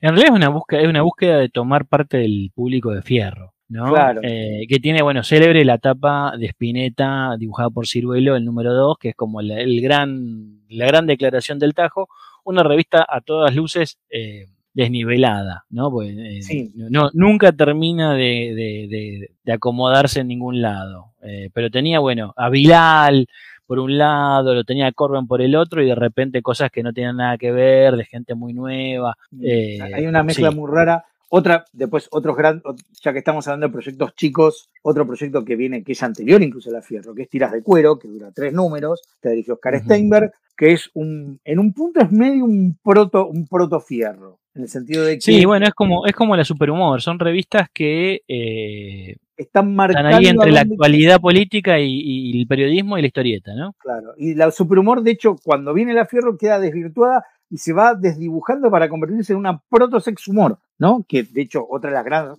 otra de las grandes revistas de humor, otro de los grandes éxitos de la Urraca en esos años es la sex humor. Sex humor. Estábamos hablando del destape y todo eso. El- la revista de chistes de, de- de- chistes de doble sentido y hablar de vida sexual y todo eso, la sex humor lo copa muy bien junto con la eroticón, que es la vertiente de la reno. eh, Oscar Lota vuelve, hace la satiricón de vuelco, no funciona y saca la el eroticón, que es la revista de- sexual de, de cosas, y ella le funciona. Y de hecho ella se va directamente a un material casi de adulto. Digamos, de- No, no, se va, ter- termina siendo una revista pornográfica. Debe ser una revista porno, de, que hacen bolas y como ya hay chistes. Pero como ya en la sex humor nunca llega a eso, siempre es chiste, no hay, no hay fotografía, todo eso, son chistes de sexuales y funciona muy bien, y le va muy bien por ante buen. Sí, buen- y sobrevive 10 años tranquilo, y demás también. es- la sex humor con, se convierte en uno de, las, de los puntales para que sobreviva Urraca mucho tiempo. Y pero con- bueno. dándole trabajo a un montón de gente, de, de Sí. dibujantes eh, y mucha cosa de, de humor gráfico que tuvo la revista siempre. Incluso en Fierro también estuvo ejemplificado más que nada en Lisan, ¿no? Que hacía los profesionales en la Fierro. Lizani y durante un Barlota, o sea, perdón, Y y Barlota. Con Mar- o sea, Barlota, el alter ego de eh, Mario Mario Lebrero, que ah, no, gran autor, y Mario Lebrero tiene una serie gloriosa, los profesionales, léanla, es Se maravilloso. consigue, eso se consigue todavía. No, sí, hay sacó que leerla, el- que- Sí, sí, no, no es tan difícil y es, es muy divertida de leer, yo se la recomiendo, es Eh. Robert, como para cerrar sobre Fierro, porque si Dale. no podemos hablar de Fierro hasta el, eh, hasta el final. el- Primero, pregunta, lo mejor y lo peor de Fierro para vos. Lo mejor de Fierro para mí es que tiene una personalidad propia. Para mí el- el- la gran habilidad de Fierro es que logra construirse una personalidad recontra definida, recontra armada que te genera una base chica pero muy, muy militante. eh, militante de- en el sentido de defender lo que queremos expresar acá. eh, que, construye, que construye sentido, que construye, un, construye sentido de una manera poderosa y, y hace que te defina lo que va a ser la historieta durante. Digo, todavía hoy estamos discutiendo las definiciones que, da, que, que, que, que marcan Sí, a obvio. Fierro. La historieta argentina es básicamente definir, ¿la Fierro es la historieta argentina? O, o hay más cosas. Y justamente acá estamos hablando de diciendo, bueno, no, no es esto. Pero sí le da un, le dio una identidad, una, un cohesionador poderoso. Eso es, hay que entenderlo. Es súper importante lo que hace la Fierro. Y lo peor de la Fierro es que en realidad en algún momento se pierde en su, En su laberinto. en su equilibrio. Claro, el punto clave es que esto, que lo que le falla en un momento es que no puede contener Mm. se, se- se hace cada vez más difícil lograr contener, no sé, a Trillo y Altuna, que de última son Sí, que eventualmente se van. Eventualmente con- se con- van. Claro, a tiro de altura y al mismo, y a dos páginas después poner a, no sé, a Falló, que era una, o a Dani de O. Digo, como, no- es muy difícil ese equilibrio y, en algún momento se les cae, digamos. Creo que ahí es donde falla. Eh, y también, creo que por ahí, ¿cuáles son para vos lo mejor y lo peor de la Uf, eh, mira, me parece que te voy a decir lo mejor y lo peor. eh, eh, los, pu- los puntos negativos, primero creo que, mm, la revista, por los años que corrían y demás, pero era una revista súper sexista. Eh, Se le nota no solamente desde el punto de vista del destape, sino desde el punto de vista de, de cierto tratamiento. Yo siempre lo recrimino esto cuando ellos hablaban dónde están las minas en la historieta, eh, de terror. Al día de hoy parece de terror como, como definición. Eh, sacando eso, me parece que lo mejor de la revista tiene, tiene que ver con algunas historietas que pasaron por ahí, empezando por Perramus, que, que yo te diría que es un hijo de fierro directamente, eh, por decirlo de alguna manera, eh, y, algunos autores que, que bueno, Dalmiro Sáenz haciendo historieta, o Kif como dibujante súper moderno que hizo un montón de cosas ahí, las cosas de Pablo de Santis, me parece que hay cierto legado de historietístico que tiene mucho que ver y algunas otras cosas que se perdieron. Yo creo que el sexismo en la revista hoy por hoy se, se, se toma muy mal y cierta lectura política de la historieta que también terminó zanjando, digamos, o generando una grieta que, es media difícil de solucionar. Me parece que la revista brilla más del brillo que realmente tiene eh, y que está puesto en un diario que cuando la lees un poco se cae. Eh, pero bueno, fuera de eso, al mismo tiempo es tal vez la revista más interesante de leer de todas, eh, porque es múltiple en sus lecturas. Entonces, eh, es un poco lectura obligada como para entender qué pasaba en los 80, en general en la sociedad, no solamente en el campo de la historieta. Sí, sí, me parece que en ese sentido se entiende muy bien que es más que una historieta, que es una cosa más que representa. Sí, y por eso también el legado que tiene, digamos, eh, y la importancia de ese legado. Yo creo que el revisionismo histórico ayuda un poco como a balancear esto que estábamos hablando de Columba recién y demás, me parece que, le ayuda un poco a balancear. Y bueno, para, para liquidar un, poco el tema, eh, tuvo 100 números, el último número es en, en 1992, eh, con una tapa de un dibujante chileno, si no me equivoco.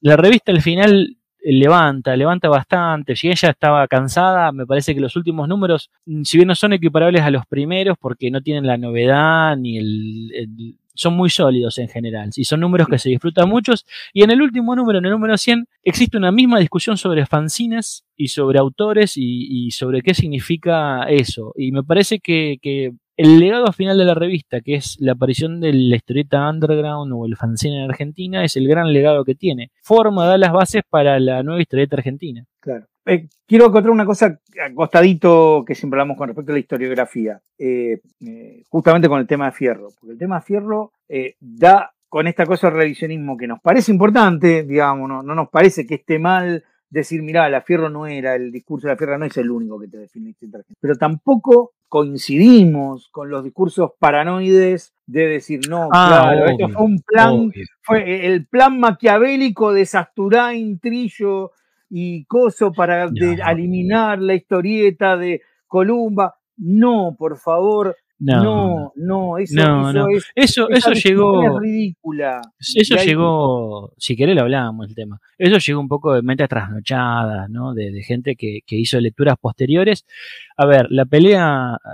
Primero, vamos a. Esto está bueno que me lo digas. Eh, primero, el, todo ese tipo de discursos se cae cuando vos pensás en los colaboradores. Uno de los colaboradores más prolíficos de Fierro fue Lito Fernández, figura estelar de Columba, figura estelar del Escorpio. Lo mismo en Mandrafina, eh, y digamos, eh, especialmente los dibujantes, hay como cinco o seis dibujantes que trabajaron para las tres editoriales al mismo tiempo.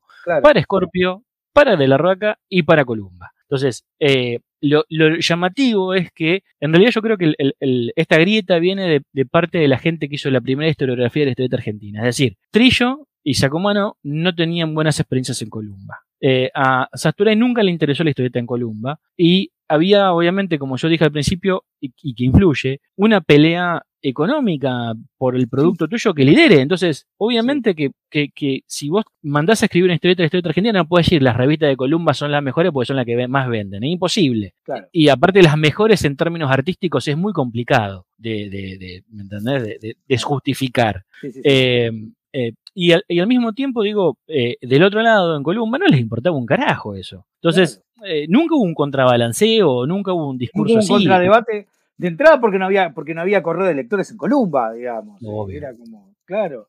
¿Dónde debatías esto de los correos de lectores? si no había correo de lectores, no había discusión. Claro. Obviamente, digamos, y, y, después de vuelta lo mismo. Cuando viene la debacle de la historieta argentina, y el único lector que sobrevive es el lector de fierro, que es el lector que continúa comprando historietas porque están en, en escala media, queda enfrentado en oposición con un montón de lectores, pero muy poquitos, que son muy aguerridos y son muy columbófilos, ¿no? Entonces ahí se empieza como una, cosa media rara de, pelea y demás, que en un principio eh, no era tanto y después en un momento se exacerbó. Y hay algunos libros que no han ayudado a eso. Obviamente, los libros de, de, este chico Iván de la Torre, eh, que no voy a emitir opinión acá porque no corresponde, en otros videos lo he hecho. Eh, y lo mismo el, video, el, libro de, Armando Fernández, que, que, está lleno de mentiras, ¿no? Digamos, con respecto a algunas cosas.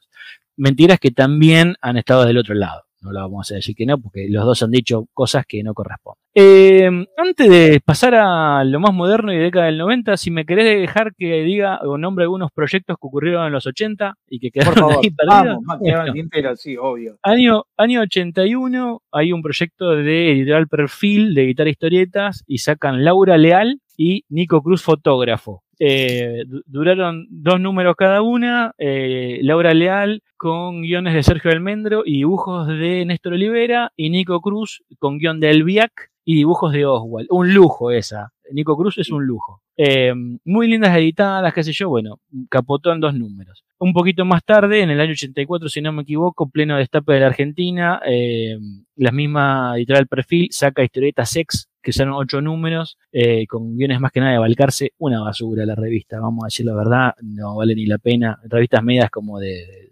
sexo y historietas medias, qué sé yo. Em, y ahí sí arrancan las revistas del interior. En el año 85 aparece Pucará. En, Pucará. Exactamente. Eh, una revista, esta, es la, esta las editaba eh, bueno, eh, un tipo tucumano que ahora no me acuerdo el nombre. No me sale el nombre tampoco a mí. Las tengo por acá, las Pucará. Bueno, Pucará saca dos números en 85, la revista no funciona. Tres años después, para el 88-89, vuelven a aparecer y sacan ocho números en total. Esa es la colección que yo tengo, la segunda, la segunda época. La revista más de derecha eh, que, existió en historietas en Argentina. de derecha y católica.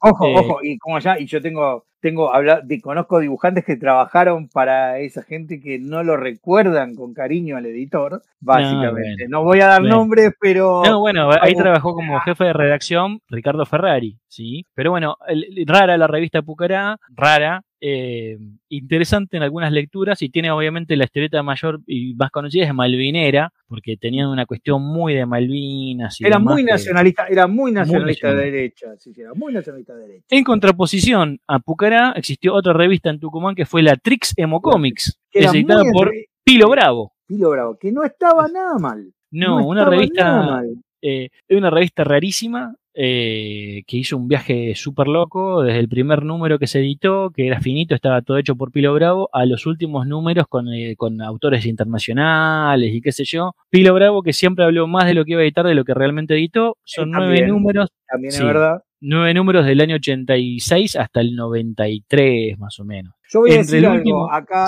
acá, cualquier tipo que tenga, me van, me van de estos chistes se van a reír 20 tipos de lo que está escuchando, pero todavía estamos esperando a Mufiti y su pandilla. Este, perdonen, esto sé que va a haber 20 tipos en este podcast con suerte que entienden el chiste. No voy a ¿Querés, que te, ¿Querés que te cuente eh, cómo conseguí yo las tricks? Lo llamé por teléfono y se las compré a él directamente. Me salió una fortuna. Pero me las mandó en una caja por caso, y me prometió que pronto salía. en el año 2008. Perdonen, este es un chiste absolutamente privado. Les juro que esto lo entienden 20 tipos en el mundillo y de acá si hay 5 que lo que entienden son unos genios. Porque en serio, es una oscuridad total esto. Perdonen, ¿eh? Bueno, em, pero más allá de eso, la revista no estaba mal. Probablemente le faltó como. Esas típicas revistas le faltan 5 para el peso para. No, hay, un momento de la revista, digamos, a partir del número 5 en adelante, el 6, 7 y 8 son muy buenos números. El último número que aparece ya con la revista muerta, básicamente. Muy tarde, es como una especie de, álbum internacional, qué sé yo. No estaba mal la revista, no estaba mal. No, no, era mal, hubiera probablemente. Eh, pero publicó, publicó a Brecha, publicó a Solano, publicó al, al, este muchacho que hacía Gon, el manga. Eh, Tanaka. Tanaka, exactamente. Bueno, era una revista interesante, ojo. Eh, y tenía una tapa, se publicó ahí una historieta que después salió republicada muchos años después en Fierro, que es eh, el, una de Santillán, la única historieta que Santillán dibujó, que era tapista en realidad él, que era el canto de las sirenas, una cosa por el estilo, que era maravillosa como historieta, eh, y se publicó, bueno, en Fierro con ella póstumo, ya muerto. Bueno, em, nada, un poco para contar qué pasó. Ah, tengo una revista más, esta no la conocí ni el oro. Mira, esto, super series super ah, historietas completas. Sí, bueno, en los 80, esto en el 80, claro. Esto en el 85. Atrás a 10 años, más, 20, 15 años más. Sí. Mira, hablábamos de Seijas, acá está, atrás la propaganda de Piantadino, de Cariseca, Mm. y adentro propaganda de, eh, esperá, ya déjame, Tenebrarius, ¿eh? Sí, sí, sí, estamos hablando de oscuridad. Y te Sí. falta una, te falta una que sale apaisada, que se llama Goma Comics. Eh, salen tres números, salen los kioscos, o sea, revista, no es fanzine, pero tiene una cosa de muchísimos autores de la Óxido. eh, Sí, sí, una ahí revista. Es, es como un intento comercial de, de- de- de un fanzine, básicamente. claro, es, es un fanzine como raro, pero no termina, creo que le hace la gente la pelo, tiene plata la gente la pelo, de la revista de música pelo. Sí, yo tengo No los termina- dos números que salieron, yo no sé si salió un tercero. números. Sí. Yo tengo uno. Eh, no muy linda, interesante la revista, era, decía solo para locos, eh, y tenía unas historietas muy lindas ahí adentro. Y antes de cerrar el tema este de las super, super series que te decía yo acá, se publicó El Duelo. ¿Sabes con quién? Con dibujos no de Alberto Breccia, que dice ahí A Breccia, sino de Antonio Breccia, que es el hermano mayor, porque Ah. también dibujaba. Vos. Bueno, nada. Estas revistas republicaban material. ¿Qué material republicaban? Y republicaban el material de, de, de Oestres, el de la, de la frontera, de, de- de todo lo que había sobrevivido, había ido muer- muriendo en los años 70. Estas revistas se iban publicando, obviamente, ¿por quién? Por el famoso Seijas, que se mantuvo Claro. activo en los 80 y en los 90. Lo mismo que eh, el editor de Mopasa, eh, eh, Jorge, José Alegre, que terminó publicando en Editorial Ja las eh, re- revista del Zorro, ¿no? Claro. que, que estaba dibujada acá en Argentina. Bueno, La llegamos próxima a los 90. La Llegamos primera gran, 90. tenemos que hablar de la última gran revista comercial e industrial de antología de Argentina, creo, ¿Vos te referís a la que abría puertas? a la que abría puerta. Bien, en el año 93, eh, Carlos Trillo y 93? Guillermo Sa- 93. 93? 93. No, no, Mirá vos. 91, perdón. 91, si era posi- A ver, 91. acá hay una cosa importante. Año 89 pasa algo, pasa algo demoledor, sobre todo para los fanzines, ¿tá? que es la hiperinflación. La hiperinflación en Argentina, hay un periodo de cuatro meses donde todo se dispara a la mierda, se disparan los precios a niveles, eh, ni siquiera lo que está viviendo ahora Argentina, era niveles tenebrosos. Era, en serio, te cambiaban los de, de un día, no, no de una semana para la otra, de un día para el otro te duplicaban los precios. Era, era una cosa. Sí, sí, vos entrabas al supermercado y atrás estaba el remarcador y vos lo tratabas al agarrar antes que el tipo remarque, cosas Claro. por el Lo- estilo. Sí. Lo curioso es que eh, en un primer momento no parece afectar tanto a los fanzines. Pero ahí hay un cambio, la hiperinflación lleva al final del gobierno de Alfonsín y la llegada de Carlos Menem y del proceso de estabilización. En un primer momento parece que no es tan importante, pero en realidad esto inicia un proceso de decadencia muy rápido y muy fuerte de, eh, primero de los fanzines. Los fanzines de la primera generación, para el año, hay, hay un 90, sí, 91, en el, año, el año, el año, el año 91, literalmente, cuando ya teóricamente está la, la convertibilidad y el uno a uno y todo eso, curiosamente, para ese año, los fancineros dejaron de publicar. Hay un año donde mm, yo había hecho, tenemos el registro, creo que el año 91 hay un, un año donde casi no hay fanzines. Literalmente no Sí. hay fanzines. Sí, es decir, el, el, el punto, digamos, los años fuertes de esa primera oleada fancinera es del 86, que es donde es, eh, que, que es lo que ah, Andrés para define como todo, la claro. generación 86, hasta el 87, 88 y parte del 89. Eh, Ahí tenemos el episodio de la hiperinflación y entre el 90 y el 91 aparecen algunas cosas, aparece, bueno, también el, ese mundo de los fanzines era un mundo como de universo cerrado, es decir, estamos hablando antes de la internet, entonces Sí, se terminó armando como una comunidad en la cual los, el- el- los dibujantes de uno dibujaban en otro fanzine, que dibujaban en otro Eh, fanzine, que escribían ver, para. Entonces, Eh, Todos lo que pasa con los fanzines, lo que pasa con los, claro, lo que pasa con los fanzines ahora, bueno, imagínense un espacio más chica, exacto. porque eh, esta era una Y comunidad también- muy chica, no, no, También una cosa. estamos hablando de tiradas de 200 ejemplares, no estamos hablando Claro. de tiradas muy grandes, claro. Y también, eh, eh, digamos, comentar que, que muchos eran relaciones de no solamente de amigos, sino familiares. Es decir, eh, eh, García, Fabián García, era primo de, de, digamos, de D'Angelo, que era primo de Guaquero, ¿no? Ese tipo de. Bueno, Guaquero me va, a decir- me va a retar si digo que eran primos, pero. Eh, sí, D'Angelo es, es primo de Guaquero, que era primo también de Gerardo D'Angelo, que escribía en Fierro. Digamos, No, y aparte todos relacionados. relacionaba, te relacionabas con, con uno que sacaba en este fanzine, te invitaba a otro fanzine, que a su vez ibas a otro fanzine. Entonces, todos como, como funcionaban así, digamos, ¿no? Claro. Eh, y cuando se detiene uno, empiezan a detenerse todos los demás. Mm. Y recién, digamos, el último starter de todo eso va a ser en el año 93, cuando la gente de La Poco Loco decide sacar los últimos dos números, que es el número 6 y el especial terror, que que ser como el número 7, Sí. donde eh, casualmente aparece ahí un trabajo de Diego Amengual, pero lo dejamos ahí y después lo retomamos. Sí, sí, Eh, hay- pero hay digamos, es como el epitafio de, la- del- de esa primera generación. Hay un bache en el año 91, 92, algunas cosas que aparecen sueltas y en el 93 salen estas revistas de Poco Loco, como diciendo, bueno, hasta acá llegamos, esto fue todo, somos una revista y no nos da más el cuero. Una revista Sí. muy bien editada, por lo pronto. Claro. Y, se, y después, en, en el, en el aspecto de las revistas más industriales, en lo- el, el cambio de el gobierno de, del gobierno de Alfonsín, el gobierno de Menem, y el pase a la convertibilidad, genera, empieza a generar cosas muy complicadas que las tenemos que contar acá. Es que el paso del 1-1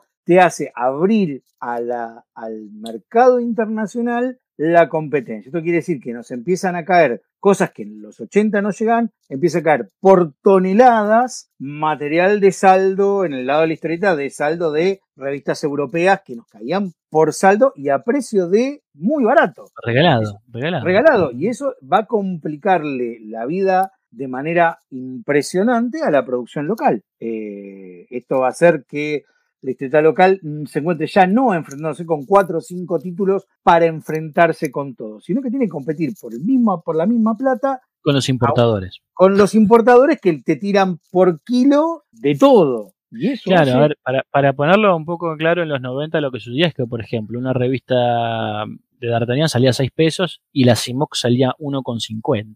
Entonces, eh, y Tenía era la mejor- revista tenía mejor mismo impresión. tamaño, todo color y papel satinado, era una locura. Claro. Eh, entonces, eh, era muy difícil como de, de- de competir. Antes de hablar de los efectos de, digamos, de, la hiperinflación y del 1 a 1, eh, si querés retomemos ahí puertitas, eh, un poco para, para hablar de puertitas, que no tuvo demasiado duración, son 44 números, en realidad puertitas, o 43, ahora no me sale. 43, Bueno, eh, 44, sí, sí. Y después de eso tiene por una derivación que es la super sexy, que eh, Exacto. viene por otro lado. Sí, esas son, son las colecciones aledañas. Pero Puertitas es la- la- el proyecto editorial de El Globo Editor, que era a, a- a la postre capitaneado por Carlos Trillo y Guillermo Sacomano. Después Guillermo se abre, queda después Trillo y después finalmente es vendido eso y, y lo dirigen otras personas. ¿Qué? Es una revista rara. Es una revista que se hace, una revista que se hace así, vamos a ser claros. Trillo ya estaba publicando de manera por su propia cuenta, vendiendo en cantidad industrial material a Italia, estaba vendiendo material industrial a Italia por muchas series, mucho producto, y claro, con eso te el tener todo ese producto le permite de una manera muy simple eh, tomar ese material y publicarlo en Argentina. No, no, no, no hace no, no es ningún esfuerzo muy difícil, porque es básicamente material que ya estaba vendido, que era costo recuperado, y era bueno, imprimamos aquí, hagamos unos pesos más y tengamos una presencia en el mercado. Para mi Exacto. gusto, Sí. Para mi gusto, el gran problema que tiene Portitas es que Portitas no tiene identidad gráfica. Así como hablábamos No, de que no Fierro tiene es- diseño gráfico, no tiene no nada. tiene nada. Así como decíamos que Fierro importaba la revista más allá de la historieta, en Puertitas lo único que importaba era qué historieta había. Eh, era, era, ok, eh, si la historieta estaba buena la comprabas, si no estaba buena no la comprabas, vos podías cortar la- las cuatro páginas que te gustaban y el resto tirarlo a la mierda y, y estaba todo bien, porque no pasaba Mm. nada. Digo, Sí, una revista que tenía, se, que, que bueno, cuenta la historia que se hizo una especie de estudio de mercado y se, y se sacó como conclusión de estudio de mercado que la que la gente quería ver en tapa era o fútbol o mujeres. Entonces, en la primera tapa tiene un culo de una chica con un, con una remera de boca. una cosa. claro, Eh, bueno, eh, la revista estuvo siempre desde obviamente había mucha presencia de Trillo y Sacomano en distintos guiones, pero aparte había también una presencia de bastante humor gráfico, Fitopótamo me viene Al- ahora. eh, mira, al- sobre todo al principio, el primer año tiene una mezcla muy rara que no termina de cuajar de humor gráfico muy, muy lavado, porque el humor gráfico sí, que muy, había muy, era muy, como naive, na- exacto. muy naif y historietas de aventura que nunca termina de cuajar. Hay todo un año donde hay como un intento de hacer una mezcla entre humorismo y cosas que nunca cuaja, nunca termina de, de- de dar Sí. cuaja, sobre todo teniendo en cuenta que aparte no tenés una, una estructura identitaria que te lo banque en términos gráficos. sí, incluso, incluso, viste, yo me acuerdo que aparecía Coinman como un personaje paródico de superhéroes, viste, una cosa media rara. Y nunca termina de funcionar lo que quieren hacer. La revista va a terminar levantando cuando aparezcan dos series de Trillo, que son obviamente eh, Cosecha Verde y eh, Dagger, que Dagger nunca fue recopilada, lamentablemente, en,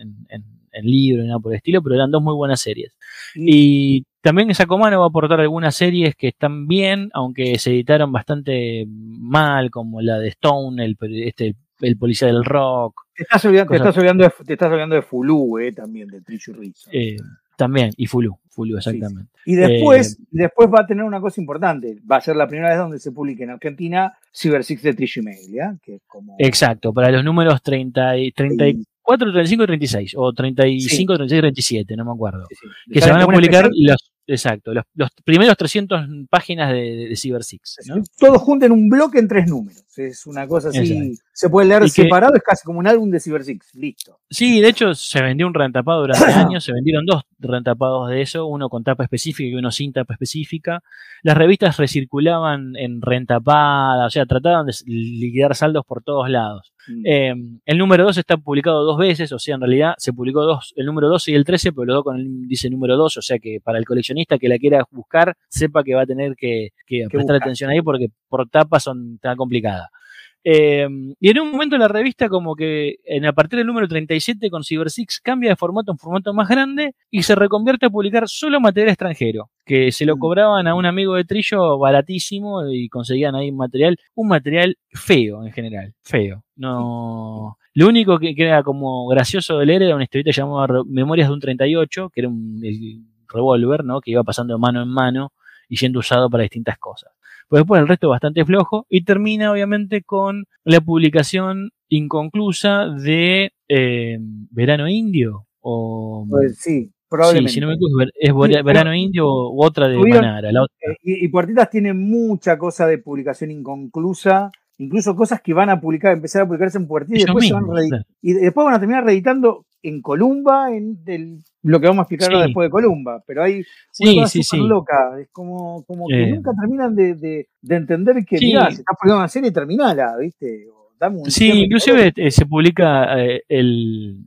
Hubo mucho dibujante de línea clara, por decirlo de alguna manera, que, que, en ese momento Trillo trabajaba mucho con ellos, Dacol, eh, no sé, hay un montón. Domínguez, Domínguez, Enio. Exacto, ahí se va a publicar el, libro de Gabriel, Iter de Flock, qué sé yo, hay montones de, cosas dando vueltas. Em, y se va a publicar el impermeable de Philip Marlowe, que de lo mejor que tiene es el nombre de la serie, pues resto más o menos flojardo.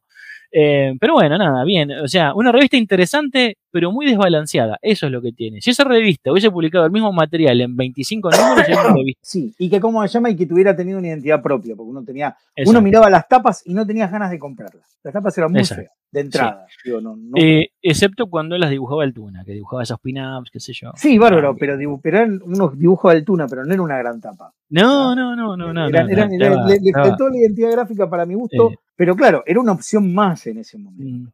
Sobrevivió a Fierro, eh, y murió en el 94, si no me equivoco. Sí, y aparte tiene una derivación que es la puertita super sexy, que descubren que, ¿cómo se llama? El filón de vender revista erótica, y hacen una versión de revista erótica que era muy deudora de la Kiss Comic española, era tenía muchísimo. Sí, bueno, le, pasaban el trapo a todas, pero en general eh, la, super, o sea, la, puertita super sexy, que es como sale y después termina siendo super sexy, mm. duró 73 números, llegó hasta el año 1999. Em, eh, eh, los últimos números no los editaba. O sea, en realidad Trillo ya se, se deshizo enseguida de esa revista. Mm. creo que la editaba Doello en un momento, no sé exactamente. Sí, lo editó ellos, sí, en un momento lo editó ellos. o Sicone, una cosa así, una de esas sociedades para eh, sí, exactamente. Gerardo Nayar estuvo también metido en. también, Gerardo Nayar, sí, sí.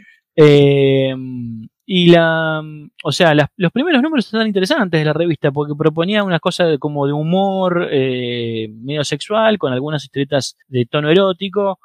había, obviamente, recuperar a Altuna, recuperar a Sanoto, que también había hecho historietas para Playboy, algunas cosas más. Y después terminan comprando estos estas cosas medias como de hielo italiano, Ramba, que era como una especie de parodia de Rambo. Sí, sí, sí. Una historieta que iba al, abismo, ¿no? Sí, sí. Eh, no, no, no, es nada que puedas decir, ah, necesito recuperarlo. Los 90 tuvieron el auge de la historieta erótica, eh, que acá llegó mucho por importación, pero el exponente principal fue Puertita Super Sexy a nivel nacional, pero hubo otras. Estuvo particularmente una que es la peor historieta de la historieta argentina, la peor revista de la historieta argentina, que se llamó Carnal Comics, editada por Mayday Comics, Sí, eh, de Marcelo Chicone, la peor revista de historieta de la historieta argentina, ¿no? Que tenía, bueno, tenía un solo, una sola virtud que era el título de una serie, que a mí me encanta nombrarlo, que era Las aventuras del tío Pindonga, que parece como nombre espectacular. La aventura del tío Pindonga. Leer una esa revista es aproximarse al abismo, es, como ver el abismo. Eh, y, acá nos tenemos que poner de nuevo, eh, cuando llegan los 90 y la convertibilidad, cada, de la, cada una de las editoriales que van a estar, que, estaban, que estábamos nombrando, se encuentran, aparte pasa otra cosa, aparte que también pasa, que es que para los 90 el modelo de historieta de revista de antología queda medio de modé, ya había quedado de modé en Europa y empieza a quedar de modé acá también. Eh, el, gran boom, el gran... Estás tocando ahí el tema que, hablábamos justo antes de arrancar a, a grabar, que yo te decía de, del profe Vázquez, que él postula o la, extrapola la crisis de, la, la, europea de historieta adulta en la Argentina, y yo te decía que no funciona. En Argentina, puntualmente, lo que sucedió con la historieta argentina es que el cambio de paradigma económico que produjo la convertibilidad de Menem, que básicamente anuló las asimetrías de importación, eh, llegó eh, a que un modelo de país colapse. Es decir, no solamente la historieta, pero la historieta es tal vez el, el, mejor ejemplo de lo que pasaba en ese momento. Es decir, yo, ¿te acordás que habíamos hablado que en los décadas del 40 y el 60 el cierre de importaciones produjo un atraso en las máquinas y eso derivó en un estilo de dibujo en la Argentina, de una forma de, pensar la historieta, el, el claro oscuro y qué sé yo, que acá de, de las necesidades muchos dibujantes hicieron una virtud, ¿no? Claro. Eh, cuando llegó el, el uno a uno eh, y la apertura, digamos, de la economía, eh, los aranceles de importación básicamente desaparecieron y era más barato traer una CIMOC a precio de, papel basura de, España que hacer una revista acá. Entonces, eh, de vuelta, la, competencia entre comprar cualquier tipo de revista nacional con una revista extranjera no, existía, digamos, no, no, no, no había forma de competir en calidad de por más que esa revista no te hablase a vos, digamos, el, el, la calidad del producto como producto manufacturado era muy superior al que se hacía en la Argentina. Independientemente de, que, de, que, también eh, esos años son los años de la, de la, globalización, de la primera globalización real. Es decir, no solamente fue la llegada del Internet, la llegada del, teléfono móvil, de la, la, televisión de cable a todos los países de la Argentina, a todas las provincias de la Argentina. De la masivización del cable, claro. Exacto, entonces de repente uno estaba abierto a un montón de estímulos que antes no estaba abierto y las revistas de historieta eh, argentinas habían dejado de modernizarse y de proponer cambios. Si eh, la Nippur Magnum aparecía en el 79, el último acierto de Columba, Columba no va a entender nunca más al mercado. Eh, de hecho, Scorpio intenta su, su, renovación en el año 92, 93 y no va a lograr mantenerlo. Y ¿No? Eh, obviamente eh, la Fierro va a ir perdiendo lectores a medida que pasan los, años hasta finalmente cerrar en el 92. Pero después de ahí, toda la década del 90 es una historia de cierre de revista tras cierre de revista. Sí, por, por ojo, hay malas decisiones de eh, editoriales, creo que tenemos que mencionar esto, pero hay un marco que hace que, sea, que la edición correcta sea muy difícil, ¿está? Sí, a ver, si querés, hablemos de, de, hay una cosa me, me, parece que sí es importante marcar una cosa, por ejemplo, un acierto editorial que ocurre en Argentina a principios de los 90 es lo que pasa con, eh, con los cómics de DC, de, no, los cómics de DC de editorial perfil. Son, hay dos grandes aciertos. Un acierto que no es específicamente de historieta argentina, pero que sí influye en los lectores de historieta argentina, que es eh, eh, los cómics de perfil, digamos, esta famosa generación perfil que se construye, efectivamente es una generación que a lo mejor no es, es de nuevo una nueva generación militante, pero esta vez militando por los superhéroes, ¿está? Eh, ahí yo, si, si, me, si me dejas que, que, que, aporte algo, me parece ahí hay dos cosas. Eh, los 90, ante todo, significan la aparición de lo que antes existía muy poquito, que es el fandom, ¿no? Claro. Eh, y, también es una forma de vivir, es, también es producto de la globalización, digamos, formas de consumo de la historieta distintos a los que se hacían en la Argentina y que tienen más que ver con el coleccionismo. Eh, el, fandom que había aparecido en los 80, ligeramente ligado a los superhéroes, en, revistas de información y demás, y en fanzines, termina, eh, digamos, de ser apuntolado de alguna manera porque esos actores como Andrés Acorsi, que después pasa a ser el traductor de las revistas de perfil, termina generando una nueva generación de chicos que entran a leer. Chicos jóvenes, de, que yo entré ahí, digamos, eh, de 12, 13, 14 años, y que se enganchan a leer superhéroes de historieta y de repente proliferan las comiquerías. A ese público en el año 96-97 le siguió el fandom del manga. Eh, pero ya no había fandom de la historieta argentina. Ya no existía lectura de historieta argentina. ¿Por qué? Porque las revistas de historieta argentina se habían quedado atrapadas en un universo de no renovación. ¿Por qué nos ocurrió esa renovación? Bueno, primero y principal porque los cambios tecnológicos, eh, digamos, eh, la ventaja comparativa que tenía o el proteccionismo que tenía la historia argentina, gracias a la devaluación constante y a, cierto proteccionismo con las importaciones, hacía que, pudiesen hacer su negocio relativamente eh, con, mejor o peor cosa, podían mantener su, su público, digamos. Público que venía en decadencia desde el año 75 en adelante, ¿no? Desde el momento del Rodrigazo en adelante, nunca el mercado de la historieta se pudo recuperar. Sí. Eh, pero aparte de eso, el cambio tecnológico y las formas de consumo cambiaron tanto y fueron tan radicales que nadie pudo entender del todo qué era lo que pasaba. Entonces, cuando las revistas quisieron eh, cambiar, eh, cambiaron atrasadas. Es decir, la Scorpio tomó la estética de la Fierro cuando Fierro ya había caducado. Y Columba hizo lo mismo cuando eso mismo en, Scorpio había caducado. Entonces, eh, era como... sí, sí, sí. No, no, y aparte, particularmente con, con Columba la situación es muy notoria. Columba le, le empieza a pesar, con los cambios de reglas que ocurren en los 90, le empieza a pesar algo que antes que era una ventaja. Si antes a mí me venía muy bien tener la papelera, la distribución, la editorial, todo concentrado en una misma línea vertical, en este momento no, porque te genera un, le generó un montón de gastos que no podía recuperar porque se le estaba yendo el público a, eh, no sé, el tipo que antes podía que te compraba la comida y bueno, es que en vez de comprarme la D'Artagnan, pago el cable sí, y también, también pasó de que la llegada del, videojuego, ¿no? Entonces, de repente em, había una cuestión, hubo un cambio generacional tremendo en general. Em, pero sí, en Columba, ¿cuáles fueron las decisiones? La primera decisión eh, es la de sacarlo a presa. Digamos, en realidad vamos, vamos a contar la historia de Columba. Eh, Columba viene en el. A partir del 87 entran ciertos problemas económicos en las revistas. En el año 89, bueno, en, la época de la hiperinflación, un poquito antes, un poco después, ellos entran en sensación de pago y eligen no solamente no pagar a los dibujantes, que muchos de esos dibujantes dejan de colaborar y se van a trabajar afuera, sino que aparte deciden mantener su cadencia mensual sin, inalterable. Entonces, eh, por ejemplo, ahí, ahí Scorpio decidió como en algunos meses no publicar historietas y eso les permitió sortear, digamos, eh, la, crisis un poquito mejor. Em, pero nunca se terminó de recuperar Columba de ese bache. Eh, y para el año 92 ocurre lo que eh, Alfredo Grassi denominaba la chanchada, que era los primos que dirijan Columba, Claudio Columba, hijo, y Ramón, hijo también, bueno, eran, eran, primos, digamos, eran primos.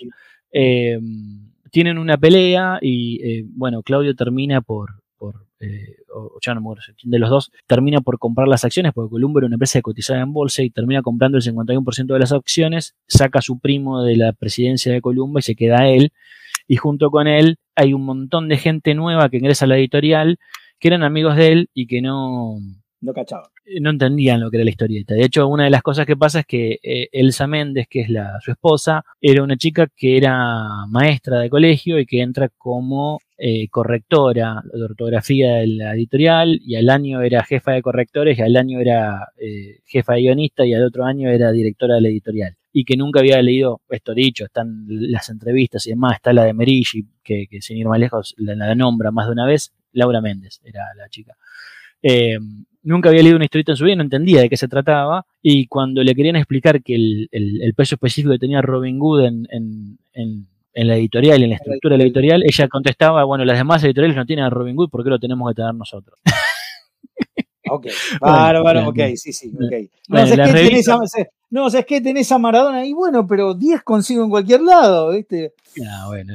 Ok, Entonces, listo. así bárbaro. Las Así revistas terminan intentando en el año 93 a 90, o sea, a fines de los 90 del 93 a principios del 94, eh, Una la- renovación. una renovación que implica un cambio de estilo en las, en las portadas, que entra a dibujar las Olivetti, les entra a dibujar Ciruelo, que eran dibujantes que venían o de Scorpio o de Fierro. eh, eh, dejan de lado las portadas de la María y empiezan a comprar material, un poco porque el 1 a 1 no les permitía comprar material extranjero, entonces compran un montón de series francesas, eh, Sí, Bueno. Yankee, sí, sí. Yankees, exactamente. adaptás Esto ya lo, habían intentado hacer en los adaptás 80 y no les había ido bien, pero acá lo vuelven a hacer. Eh, y la gente no entendía mucho y terminan por comprar mucho material de trillo, eh, porque salen a, comprar material a través de los dibujantes que trabajaban para ellos, entonces a través de Mandrafina compran un montón de material de trillo.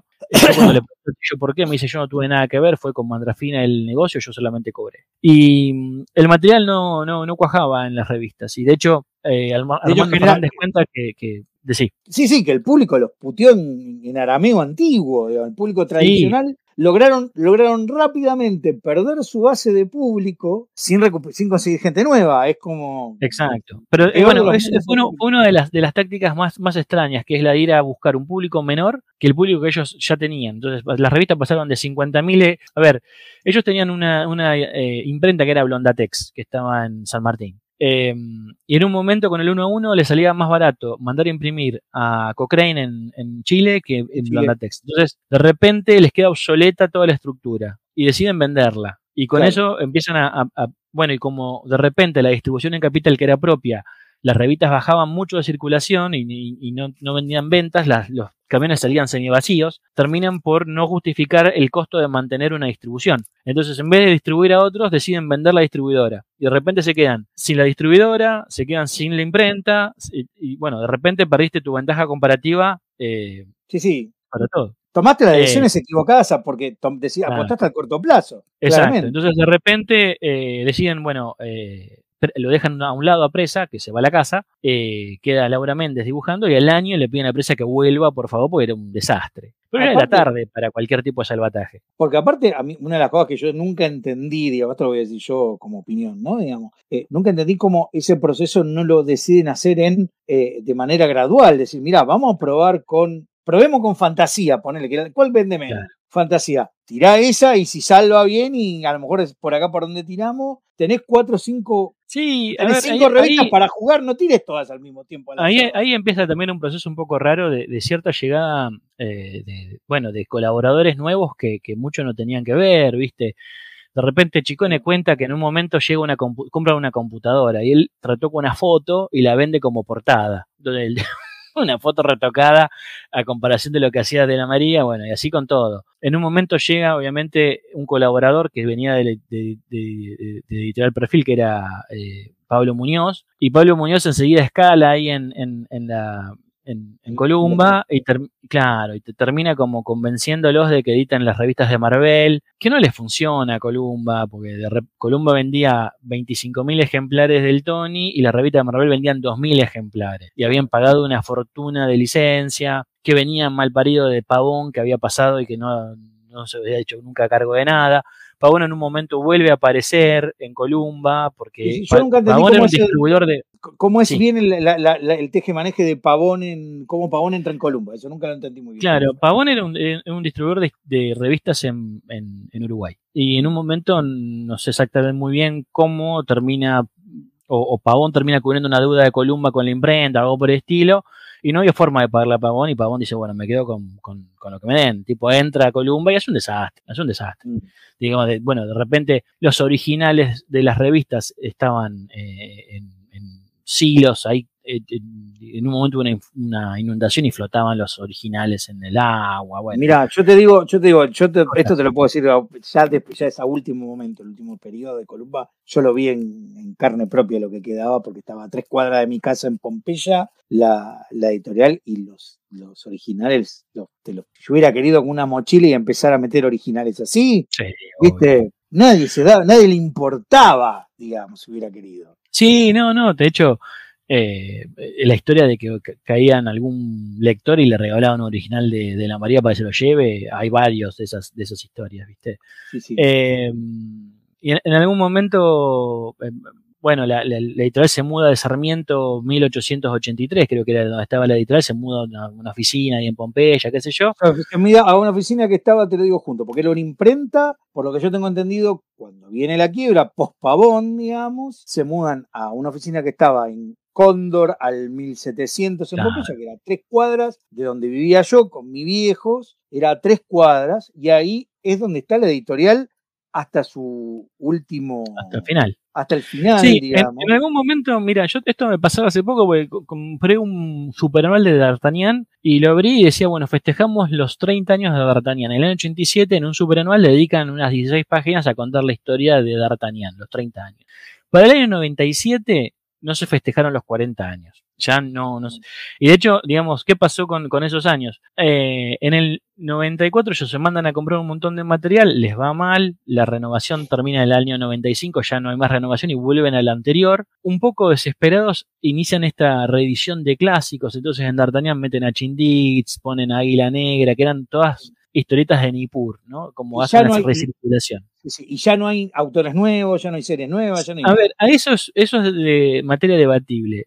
Según el libro de Laura Vázquez, que está mal, vamos a tener el libro de Laura Vázquez está mal, dice que a partir del 94 no se compró más material. Lo que no se compró más material es material nuevo extranjero o de otros autores no colaboradores. Material siguió apareciendo hasta el año 97. En el año 97, las últimas eh, producciones están hechas con ayudantes de ayudantes o con, eh, digamos, eh, gente que, claro, que hacía cosas así, y mucho material que estaba recortado y remontado y con nuevos guiones escritos por Armando Fernández. Entonces, hay algunas historietas que eh, dicen que están hechas por, un dibujante que en realidad no es un dibujante. Digamos, eh, eh, Johnny Soldier es el virginiano recortado y remontado por Presa y por, por Armando, Fernández, ¿no? De hecho, yo alguna vez estuve en la casa de Gianni y cuando le mostré Johnny Soldier, dice, esto es presa con la tijerita, me dijo. Bueno, mm. fueron las últimas prácticas, prácticas desleales, vamos a decirlo así, eh, que, hizo, eh, bueno, especialmente Armando Fernández, que se prestó a, ese tipo de cosas como un último intento de salvar la editorial, supongo yo, o de tratar de presentar material nuevo. Entonces hay algunas historietas atribuidas a Solano López que no son de Solano López, algunas a Leopardi que ya estaba, no, estaba en este plano, bueno, así sucesivamente. A partir de ahí, del año 98 en adelante, es todo reedición y se inventan un truquito que les trajo, les permitió seguir un par de tiempo más, que fueron los clásicos de Columba, una edición, una colección que si hubiese estado un poquito mejor pensada, tal vez salvaba la editorial, ¿no? Eh, porque eh, presentaban en tomos de 144 páginas todo de Nippur, o todo de Aquí la Legión, o todo de Pepe Sánchez. Sí. Claro. Esa colección, pensada un poco, eh, con una buena papel de tapa, y en blanco y negro, barata, tal vez hubiese salvado la editorial. es, mi, suposición de siempre, ¿no? Pero bueno, es, ¿quién lo sabe eso? Con un poquito mejor, con un poquito de calidad mejor. sí, pensado, pensado para, el, para el, fandom actual de ese momento, pero ellos no, ya no se podía pensar en eso, en la editorial, ¿no? Estaban en pleno modo salvataje. Sí, contaba, eh, contaba Taborda que él llegó a ver el número que iba a salir, que es el el segundo tomo del Peregrino, que estaba armadito y que por algún motivo no salió. No salió porque en el año, en, septiembre del 2000, la revista deja de salir. Las revistas, las revistas dejan de salir todas. Ya para ese momento, eh, ellos entran en, a partir de Nippur Magnum en una cadencia de 10 revistas mensuales. Se publicaban Nippur Magnum y tenía una que se llamaba como Especial Color, eh, D'Artagnan Todo Color y Super Álbum Color, Intervalo Cine Color y otra más, qué sé yo. Bueno, pues se publicaban 10 revistas eh, de 100 páginas cada una, o sea que se publican mil páginas de Columba desde el año 89 en adelante. En algún punto en el año 97-98 deja de salir una de las dos y se quedan con una sola, salían cinco revistas a las que se le agrega la colección clásico de Columba y dos revistas más que eran Plus Selección con Sabarese y em, una que se llama eh, clásicos, bueno, Plus Selección y la otra se llamaba eh, Clásicos no sé cuánto, que era con todo Dago. Eh, y publicaron 25 números de Dago, 3, 14 números de, de Sabarese, 44 números de Clásicos de Columba, y que al día de hoy se cotizan súper bien en, los coleccionistas, las, cotizan súper bien. Em, bueno, nada, en, en septiembre del 2000 es la última revista que cae, ¿no? Digamos. Puesto el, Y el Sí. último intento es el que genera, que, que lo llaman a Diego Acorsi, Claro, pero ya no es Columba. Eso es la imprenta, que tenía el- el- los títulos, tenía el fondo editorial, y lo llaman a Diego Corsi como para que vea que puede resolver de eso, y salen estas siete revistitas que eran, eh, no sé, D'Artagnan presenta Nippur, Nippur presenta Gilgamesh, Gilgamesh, Intervalos Agarés, etcétera, etcétera, y se publica lo mejor de HGO, lo mejor de Robin Hood, una más que no me sale el nombre, que eran todas revistas en formato comic book, eh, que decía que estaban editadas por Columba, pero no era Columba, era la imprenta misma que estaba tratando de saltar el material de alguna manera, y que los agarra el 2001 y los hace moco. Eh, Claro. Y, que es el periodo donde yo veo el último cacho, el Claro, último estertor. Que doy fe Exacto. que era un, que era, que eran, la el, editorial era André, era Diego y un flaco que era el diseñador y nada más, ¿eh? no, no, no había más Sí, sí, una- eh, un final. eh, bueno, pues eh, hay, hay- hay para hablar, hay, para hablar ahí, pero bueno, el, el digamos, el, la década del 90 para hablar un poquito es esto lo que yo te decía, cómo van cayendo una y a una a una todas las revistas. Entonces, la primera en caer es Fierro en el 92, después cae eh, sí, Scorpio en el sí. 90. A ver, lo que pasa es que como allá que, que me parece que, Puertitas en el no, 94, Scorpio en el Claro. 95, en el medio cae en Molotov. claro, lo que pasa es que lo eh, interesante, lo que- ah, claro, Cocktail, que es la revista de Doello, que funciona como antología y que no termina de andar. Y pero ojo, eh, ahora ahí quiero después tocar una cosa con Doello. Eh, y con la Urraca pasa algo importante, que es el, el único gran fenómeno que tiene la historieta argentina, que le permite sobrevivir, no es lo único por lo que sobrevive la Urraca hasta sobrevive más tiempo, pero que contribuye a que la Urraca siga sobreviviendo, porque el último gran hit de la historieta argentina es de la década del 90, es- el único es Cazador, sería. Sí, eh, Cazador que arranca como un fanzine, digamos. Eh, Cazador es primero, obviamente eh, se publica el fanzine Arkham, que vos comentabas, que donde aparece Hunter, claro. que era una especie de, de Batman eh, a lo Frank Miller, digamos, hecho por No, no, no, Lucas. pero, pero se llamaba Cazador, ¿eh? Cazador, Cazador. bueno. Después le va a eh, poner Hunter el Lucas por, digamos. de ahí se pasa a publicar el mismo personaje en una coedición con entre. Doello, entre Cóctel y eh, Surmenayo o, y No, Chicone. entre, entre digamos. Reo y, claro, entre Reo era una- un, como un- eran como tres panfletitos de 16 páginas. Exactamente, die- 16 páginas que son los, los números en los cuales se va a contar una aventura tipo novela gráfica, comic book. Eh, yo, yo tengo alguno dando vueltas por acá. Sí, sí, sí. Eh, y a partir de ahí, em, Jorge Lucas con Ramírez, con Renato Casioli y con Mauro. Olivetti, exactamente, con Mauro, perdón, con Mauro. Pero Renato Con también. Renato, y con, Mau- con Renato con Mauro, con los dos y con, con Olivetti. Y, y- y eventualmente Olivetti van a lanzar la revista El Cazador de Aventuras, que en el primer número va a una convención de historietas y lo mata Corsi. Eh, eh, que nada, que va a empezar a, a funcionar un poco rara, porque al principio la distribución va a ser muy mala, muy errática la publicación, pero para el número 7 lo va a tomar eh, Casioli con De la Urraque y lo van a empezar a publicar a todo color y se va a transformar en un éxito de ventas. Éxito de ventas que va a llegar hasta el número 70, no me equivoco, o el Sí, una 63, cosa no me acuerdo. Sí, Bueno. sí, Y, y Casioli le ponen mucho. Ojo, creo que del número uno está en la Urraca. Lo que pasa es que a partir del número 7 Casioli decide redoblar la apuesta, porque no le está yendo mal, y eh, el- el- el- la estructura de Cazador funciona y se convierte. A ver, Cazador es el mejor ejemplo de la cultura del aguante en historieta. ¿tá? Estamos Claro. hablando en pleno menemismo. Es una cosa que logra pregnancia en sectores que a la historieta no estaba llegando. No, es, un fenómeno adolescente, vamos a decirlo de esa manera. llega a los pibes, a pibes que no leían historietas. Sí, sí, sí, eran pibes y, y de adolescentes de clase baja. Era muy interesante. Yo me acuerdo ver en la villa de, de Barracas, en la villa 31, un graffiti con cazador, digamos. Eso no lo veías con ningún otro personaje de la historieta argentina. La hinchada de, creo que de Racing, tenía a cazador en la bandera. Exacto. Esto, vamos a ser claros, cuando vos tenés un peso, un- una cosa que te lleva, que, que la hinchada te pone en la bandera, que si sabes qué, algún éxito tenés. No, se No, puede no, negar. es, es, es una revista llegó a vender 30.000 ejemplares en su momento. Yo tenía, yo, yo era lector de historietas, obviamente me sorprendía que había gente que leía, iba y compraba Cazador para leer. Eh, Eh, Está bien, eso digamos. o sea, ¿eh? a- a que mí- leían no lectores de historietas. pero claramente Lucas, Lucas le pega muy correctamente, y, y es una de las claves de, de que el Urraca sobreviva lo que sobreviva, digamos, porque Mm. Cazador ayuda, no, no es una fuente de, de- de pérdida para la Urraca eh, como millones de otros proyectos y los banca hasta que, bueno, el Urraca cae en el 2001, 2002. Mira, no,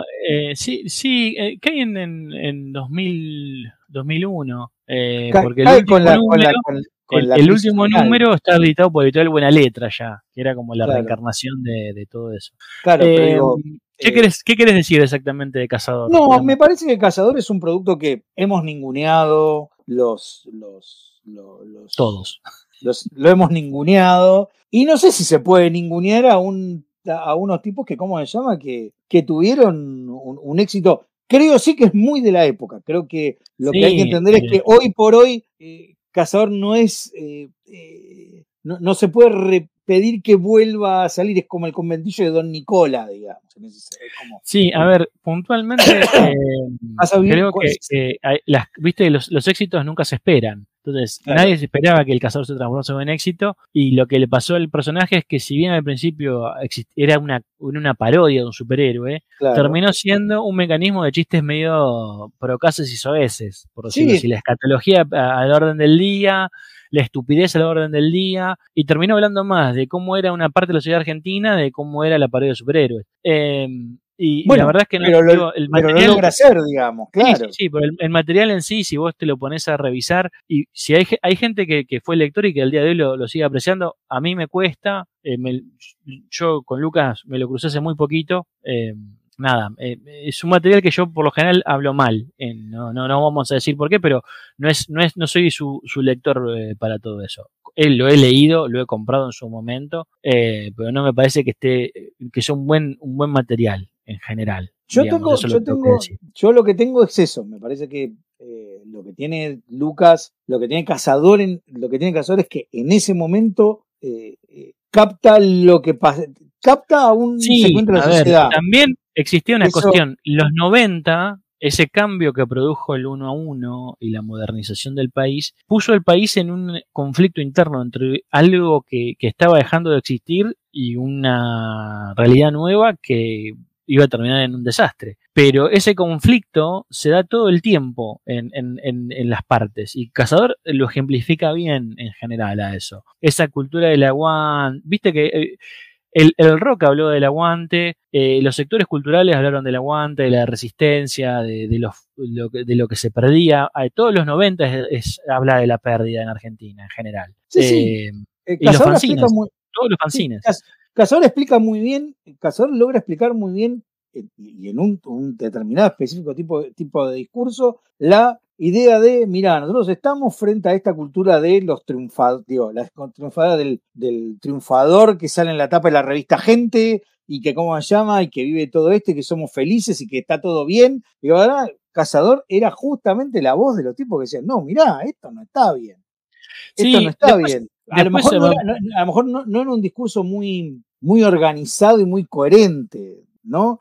Porque también yo creo que el, problema que va a tener es, cuando el problema que va a tener es cuando eso migra a ser parte de la industria. Entonces termina como siendo parodias, ¿me entendés? Me acuerdo cuando apareció esta película de Suar y Carlín Calvo y ellos le hacen la parodia y la censuran. Tuvo problemas con la censura por cierta escatología. Bueno, hay cosas divertidas de leer. Los primeros 7, 8 números son muy divertidos de leer. Después alguna que otra saga donde se enfrenta a Superman, o donde está Betty Page en Marte, qué sé yo, que, toma como ideas del, del, pulp. No quiere decir que esto, que a mí particularmente me, me resulte interesante leer Cazador, ¿eh? que quede claro. No, no, no es que estéticamente yo goce leyendo Cazador, eh, no, no, es el punto. Acá no estoy discutiendo el punto, acá estoy discutiendo la, importancia del, del, de Cazador. Y no lo podemos negar, no podemos decir, no, Cazador no fue importante. Cazador fue importante de entrada porque fue la única historieta argentina de verdad en la década del 90 que tuvo algún peso.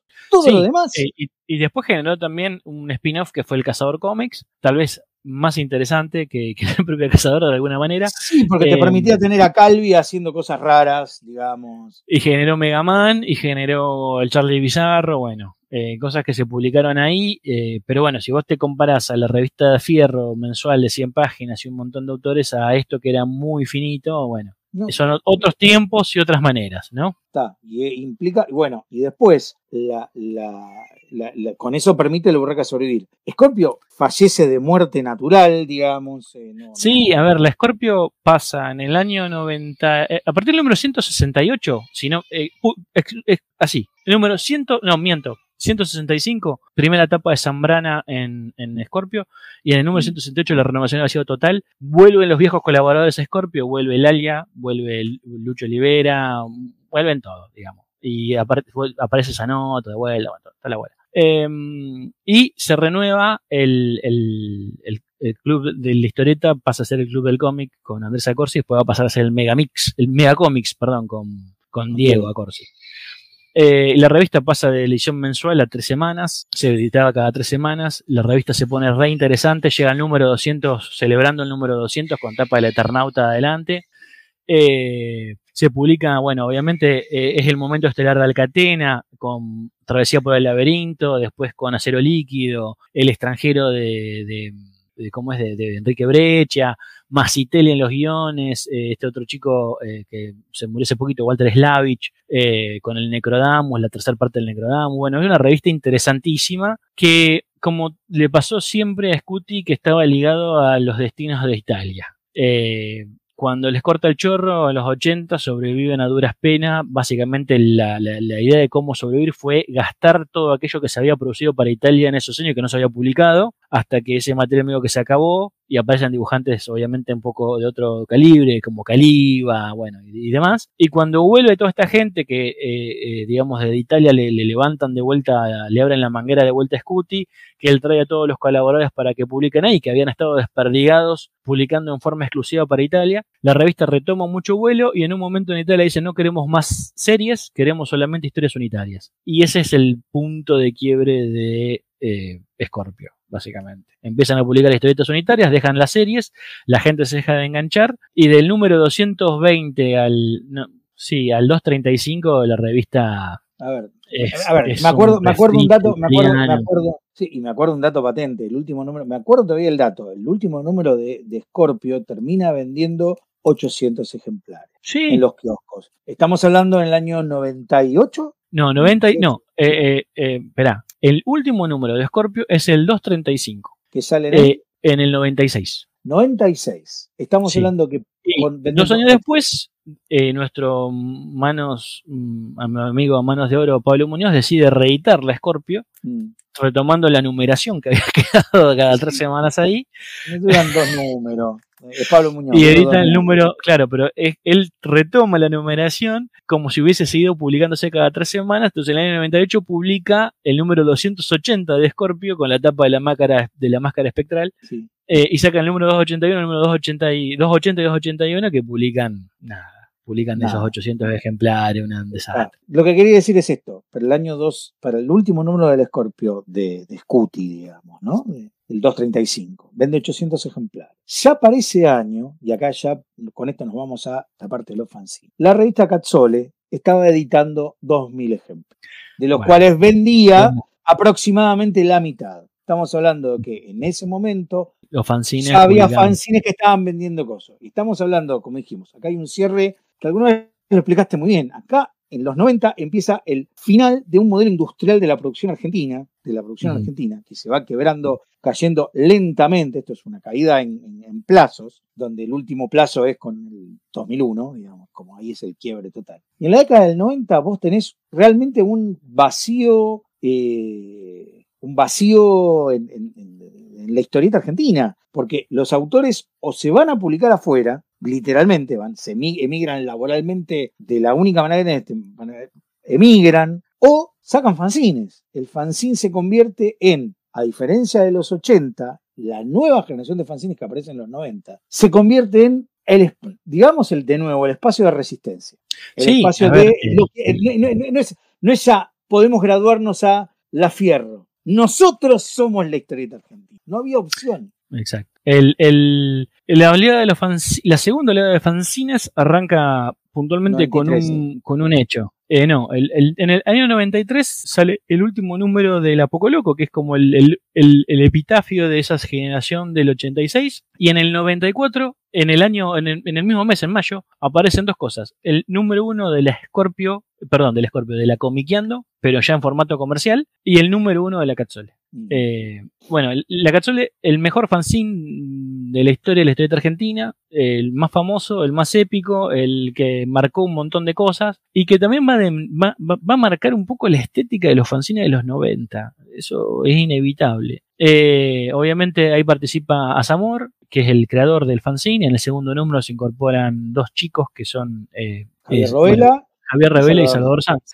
Y Claro. queda ese trío que, que van a armar una revista que tiene como destino de leyenda. Eh, la revista va creciendo eh, en, en- en cantidad de páginas, en calidad autoral. eh, y, en, se y- y- incorpora. y en no, y en cantidad de, y en tirada, el boca en a boca tirada, de obvio. Cazzole se va convirtiendo de número a número, la, cre- la crecida es exponencial en todo. Es, es impresionante Ujú. ver número a número cómo evoluciona la Cazzole. Es como en- en- ya No, para el ellos número- llegan, llegan para el número para el número 9 llegan a 1000 ejemplares, para el número 10 mantienen los 1000 ejemplares, y para ya el 11, el 12 son 2000 ejemplares de tirada. Eh, eh, bueno, ellos contaban que tienen el de Buenos Aires no duerme en el año 98, donde llegan con el número 10 en la mano y alguien se va a tomar una coca y cuando vuelve hayan vendido 100 ejemplares de, Y, y la, Eh, y la- y la claro. Cazzole es como el pistoletazo de entrada de un A todo el de resto, claro. de todo el resto que dice, bueno, che, acá podemos hacer cosas. En pocos años aparecen fanzines de una calidad muy muy alta. muy Eh, alta, muy alta, con tipos de mucha calidad. Digo, no sé, Morón Suburbio con Ángel Mosquito, que Mosquito venía de sacar alguna cosa en. Había un fanzine llamado Extraño Camello. En Extraño Camello tenés a Mosquito, a Hawk, a, a Diego Arandojo, a. mm, Me estoy olvidando de Sí, también estaba, estaba la gente de Pluma Negra, con Mallea, con Mazón. Pluma Negra, claro. eh, no sé, tenés a, a- a tipos como, no sé, Gustavo, digo, empieza Mar Negro de Mar del Plata. Mar Negro de Mar del Plata trae a un tipo que se llama Gustavo Sala, que Gustavo Sala, al, dos números después, al, al año siguiente saca un fanzine que se llama Falsa, Falsa Modestia, modestia. que es el otro gran hit de los 90. Gustavo Sala sacaba mil ejemplares por número y los vendía todos. Los vendía todos. Y era, ¿por qué? Porque todo el mundo quería leerlo. Y era un Eh, trabajo. Nombremos también a Kamikaze de Sebastián Ramsek, eh, el grupo de la secta, digamos, que, que un poco sobrevivió, que era eh, Cachole, Kamikaze, Alas y em, La Quimera. El grupo que después va a ser la productora, eh, la gente de, de Morón Suburbio, eh, Hawk, Pluma- eh, Gine- Ginebra, Hawk, exactamente, Después está- eh, después está, Arcanov eh, con Arcanov, que Arcanova hace conocer a Diego Agrimbau como, como el gran guionista de, lo, de, de toda esa camada. Eh, Diego, y Diego obviamente... Grimbau, Diego Grimbau, eh, tenías el Arcanova el número uno y decís, pero ¿y este flaco de dónde salió escribiendo así? Claro, estaba, estaba al nivel de Trillo, digamos. Hay Sí, que sí, era, era un gran, era un gran fanzine que estaba, y, en el, y tenías dos números donde a Diego Grimbau y a Dante Ginebra. Che, pará, por favor, ¿qué está pasando Eh, acá? Y, y después está, está obviamente el Camulus de, García, Jorge, de Jorge Blanco. de Jorge Blanco Está y Hop. de, Córdoba viene la gente de Aspid. Exacto. Viene la gente. González. Sí, sí, sí, Este- hay, hay, de todo, hay de todo. Y hay un montón de fanzines que uno quedan acá medio perdidos, pero está Chelsea, eh, está la gente de Llanto de Muda con Nicole Shanghai. eh, Eh, eh, eh, todo lo que hace la gente, de- toda la gente de W, Llanto de claro. Mudo, que era. Y voy a decir, perdón que me agrego. Hola. decilo, decilo sin miedo, Sí, Robert, bueno, que muy digo, bien. que la verdad que me- no, no quiero, pero la verdad que una de las partes que yo sé que en algún momento la Capop también forma de este núcleo de gente que está No, fue el, el- el- ahí que, y que como ya que sé que a mucha gente le rompió la cabeza. No, no, es por vanagloriarme, Déjame, pero déjame que hable de algo antes de, de que nada, porque el, el primer, a ver, todo, el, todo el- el- este mundo de los fanzines venía pasando y de repente eh, a, a alguien se le ocurre hacer un, un evento que se llama el historietazo, Mm. eh, entonces, en el año 97, en donde Sí. se presentó un fanzine que era La Muerte y la Brújula, un super fanzine, maravilloso, maravilloso, maravilloso. adaptando a la historia de Borges. Eh, Es de los hermanos Fiumara y. De los Fiumara. Exacto. Y guion guion de. Ah, no me sale ahora. Bueno. Eh, esto lo hacía un chico Luna de apellido y después lo hacía otro chico más que, que, bueno, también, eh, que tuvo que ver con el sector 2814, la comiquería del principio. Em, y a partir de ahí es lo que em, a Corsia le bautiza la primavera de los fanzines, ¿no? De vuelta, si ahí le había puesto la generación del 86, a esto le pone la primavera de los fanzines. En el 97 había un montón de fanzines dando vuelta, nos falta nombrar Mosh, eh, Mosh eh, Laucha, eh, Buitre, mm, nos vamos a olvidar, perdonen si no nos acordamos, en serio hay una cantidad enorme de talento desperdigadas. Sí, hay una cantidad enorme de talento desperdigadas por esas, por esas páginas, una cantidad enorme, enorme de gente que, que después se va a convertir en... Y, que acá hay otra cosa importante, como los fanzines descubren que la única opción que tienen es publicar ellos, autopublicarse o morir, porque nadie más te va a publicar, genera otra cosa importante en la condición de los autores, que es el hecho de que mirá, yo puedo hacer esto por mi cuenta, no necesito del editor para hacerlo. Yo puedo ser mi propio editor y yo puedo editar a otra gente y puedo aprender a ser editor. Y muchos de estos tipos que en los 90 van a ser fanzines, hoy son tipos con los que, con, los que se construye la, la, la, industria. Hay muchos editores. Loco Rabia es exactamente eso. Obviamente, Llanto de Mudo terminó siendo editorial. Rabdomantes eh, es de César Libardi, que empieza con fanzines. Eh, ¿Cómo se llama? En, bueno, el Hotel de las Ideas un poco después, pero también son fanzines. La gente, Comicar, eh, Comicar viene de tipos que empiezan con Mi Kilo, otro gran fanzine de un nivel de calidad un poquito mayor, digamos, que estaba ahí como a, camino entre el fanzine y la revista, digamos, no sé, tenías el tripero, que era donde sale gente de, Lautaro Fisman, no sé. E-, es el, momento, es el verdadero momento de la historieta independiente, ya ese nacimiento turbulento de, de, más, mucha ebullición, muchas revistas, mucho obviamente número uno. Eh, era eh, muy difícil aguantarlo. Claro, obviamente, digo, mucha gente puesta ahí, pero qué sé yo, hay revistas que nadie, recuerda el engendro, tres números. Eh, Sacra Comics, FIC, eh, qué sé yo. Sí, hay cosas que hay de, no sé, Max King Comics, ponele. Con Ariel Max, que, Max, por favor, uno de esos tipos que la militan todo el rato, digamos, ¿no? como de esos tipos que la militan todo el rato. Y bueno, de, esa, de esa movida se sumó gente que venía de, los viudos de fierro, o sea, el marinero turco con, con óxido de fierro, que salió, llegó a los kioscos, pero que también, por ejemplo, tuvo a, este muchacho eh, Berto Lucas que publicó Río Hondo, dos números. Bueno, un montón de gente que, estuvo dando vueltas. Y, gente que venía también, que venía de, de cómo allá con la revista esta que hacía, mm, eh, que era eh, Suélteme. Claro, bueno, no es fanzine, que es pertenecían, pertenecían al mismo grupo que el marinero turco, exactamente. Claro. Quimera Editorial. Quimera Editorial. Eh, sí, no me quiero olvidar, por ejemplo, a los tipos, el tipo a, Federico Baer con que empieza haciendo esas novelas gráficas de Hacia el hondo bajo fondo. Claro, todo el grupo que larre. Todo el grupo que larre que venía en San Nicolás. Hay, hay, hay un hay, una cantidad, pero imposible de gente. Enorme, enorme. Enorme y que el, el nivel de calidad de eso por suerte hay cosas que se han recuperado, es, maravilloso eso descubrir que hay reediciones de ese, alguna, de alguna reedición de ese material, no sé, Océano y Charquito, digo, con Claire Lagos y Carolina Moder.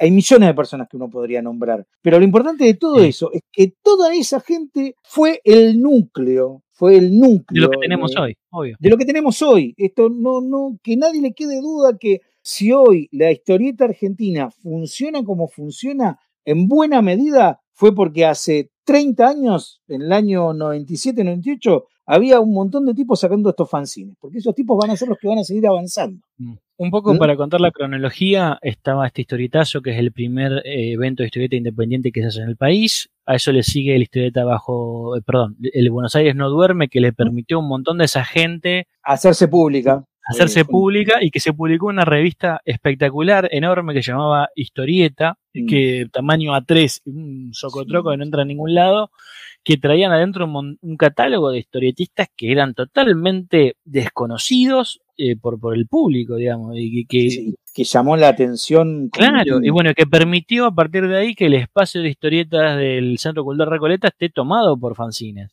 Sí. Eh, hay que, Hay que agradecerle que en ese periodo estaba Pablo Sapia, que era un tipo que entendía de qué carajo estábamos Ni hablando. hablar, ni hablar. Sí. Fancinero también, obviamente. Fancinero también. de Eh, su cómics, ¿no? Que está por ahí, dando vueltas. Sí. Eh, y a eso le sigue, le sigue después del el Buenos Aires no duerme, le sigue el historieta bajo tierra del año dos- 99, 2000 y 2001. ¿No? Que- y, que tiene, y, que tiene un, y, que, y que tiene un hecho crucial la primera historieta bajo tierra. La primera historieta bajo tierra permite conformar algo que no se había logrado nunca antes, había habido intentos en los 80, pero nunca habían terminado de cuajar, que es la- una, una agrupación que los une a todos los historietistas independientes, que fue la Asociación de, de Historietistas Independientes, ahí, el ahí. que tuvo un año de, de reuniones, que hubo de todo, ¿no? Digamos, después hay una, una hay un quiebre por cuestiones que, que e, era muy difícil, era muy difícil lidiar con. Llegamos, llegó a haber 80 fanzines, ¿está? Inscritos. Sí, con delegaciones en San Juan, en San Nicolás, en San Juan, en, en en Rosario. Córdoba, en Rosario. Hubo 80 fanzines, como 80 fanzines que se adscribían a la idea. Obviamente, en algún momento la cosa no termina de cojar porque hay demasiadas tensiones de qué se quiere hacer con la historieta, de qué tenemos que hacer, cómo hay que hacerlo, eh, peleas de egos que todos teníamos. Eh, perdonen si alguno lo molesté en ese momento porque mi ego está en la grande. Este, perdonen, este, lo digo acá. Entonces, lo, lo interesante es que nadie pudo mantenerse neutral con respecto a eso. No, ¿Viste no, no, pero, pero fue un producto súper importante. Hicimos, se hizo un trabajo muy, muy importante y llamó la atención. Hubo un montón de gente de creadores, digo, no sé, Kike Alcatena, eh, toda la gente de lo que era la hacha, que es un Solano, Ricardo Barrero aparecieron por el historieta bajo Sí. tierra. Topi, eh, hubo un montón de autores que, Oscar Capristo, un montón de gente que, que, que se hacía cargo de que existíamos, ¿está? Y de que nos daba por lo menos la nos dio validación, algunos más que otros, no sé, digo, Quique siempre se portó como, como, como Sí, todo el mundo sí, sabe que se comporta el Quique, digamos, pero siempre hubo una cosa, y de hecho gente de venirnos a, era muy loco, de gente profesional diciendo, che, ¿cómo hacen para editar ustedes? Como porque, eh, mirá, ¿cómo te lo explico? ¿Viste? O sea, nosotros éramos pendejos, ¿viste? Yo era, No, bueno, yo era de de- los de- grandes y de tenía todo- 29 de- años, ¿viste? Era- De todo esa. Sí, yo, bueno, yo te conocí ahí. Yo, me- Mm. vos tenías en el segundo, el Historieta bajo tierra, tenías un museo del fanzine. me llevé los fanzines que tenía, claro, claro. Porque andabas mostrarme, mostrando ahí una ACFAC, me acuerdo, en el- Sí, sí, y, la, sí, me pareció y las comiqueando y demás. Bueno, eh, em, espera, para, un poquito para cortar, eh, como fanzines que, que destacaron ahí, o los, los, fan- los grandes fanzines que después perduraron en la memoria, obviamente la Catzole, el la Capop, obviamente que eran, creo, los dos productos más terminados. Eh, vos tenías la suerte de tenerlo ahí a Lucas Varela, que, Ah, por supuesto, había un tipo Vos- talentoso y yo, Claro. eso está claro. Eh, había un tipo Eh, talentoso y yo. pero bueno, es- obviamente el Morón Suburbio de Ángel Mosquito como cosa importante. Impecable, impecable. la, la táctica esta loca de, de- de poner stands de, con sus revistas en todas las comiquerías de Camulus, eh, que era un producto que tuvo muy buena supervivencia. Eh, bueno, nada, había miles, miles. Y mucho de eso después se eclosionó casi al final de la década, a principios del 2001, en algunas revistas que intentaron la aventura del kiosco. Claro. eh, y que habían encontrado la fórmula eh, como para, para, para funcionar con tiradas bajas, pero con distribución en capital, tirando mil ejemplares y vendiendo unos 500 o 600 ejemplares. Eh, Animal Urbano. es Animal Urbano. Animal Urbano es un eh, fenómeno rarísimo que hay que reconocer y que, que Animal Urbano tiene, eh, es una revista que bajo radar no se conseguía en comiquería, se conseguía en unos lugares muy raros por mucho tiempo Y y, que en realidad. Publica como son cuántas, cuántos números son Animal Urbano, como Espera, espera un cachito, 35. espera, espera, espera, cerremos, antes de hacerlo, cerremos, digamos, el, el- bueno, estaba la H de Héroes, pues se publicaron unas cuantas. Sí. Y a todo ese movimiento que empezaba a armarse un poco y que en alguna nota a Greenbaum lo, lo comenta, eh, los mató el 2001. 2001 era un corte el 2001 así, fue letal, el 2000, el 2001 fue letal, pero claro, Eh, s- mira, nos quedan unas revistas de los 90 que creo que vale la pena nombrar y hubo un fenómeno más, como para ir cerrando. Eh, hablemos de Los Hijos de Fierro, es decir, primero, eh, Rita la Salvaje en Rosario. La Sí. revista publicada por la, por la municipalidad, eh, municipalidad. por el Tommy, Manuel Lima, si no me equivoco, eran rosarinos los dos. Eh, el Tommy seguro, Manuel Lima no estoy de acuerdo, no, no- Sí. no- no estoy tan seguro. Eh, yo tengo acá unos cuantos números de Rita Salvaje sí. Eh, publicaban obviamente gente de Santa Fe. Eh, Claro. Entonces, eh, la revista tenía Manuel Cuastro, que era un dibujante de Columba, de, de, de Gaucheca de Columba, al Tommy, eh, pasando con por Rizzo, Bian- una cosa rarísima. sí. Bianfa, Bianfa, sí, Eh.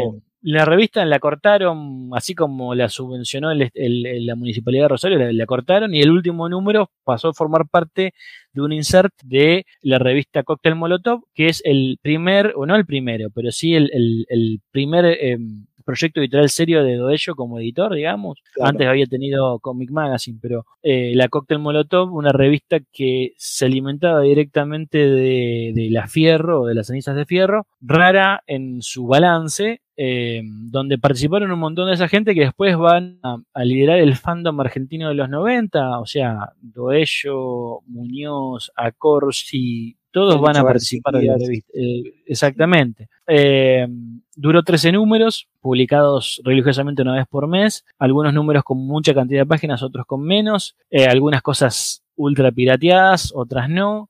Publicaron a mm, Frank Miller junto a Altuna, digamos, publicaron Hubo- a hubo Seig manga, junto a. Zenón, el manga Zenón, que lo traducían de la edición americana. Eh, hay una foto muy linda de una cena de fin de año con a Corsi comiendo un postrecito de helado. ¿eh? Lo único que quiero decir de la revista.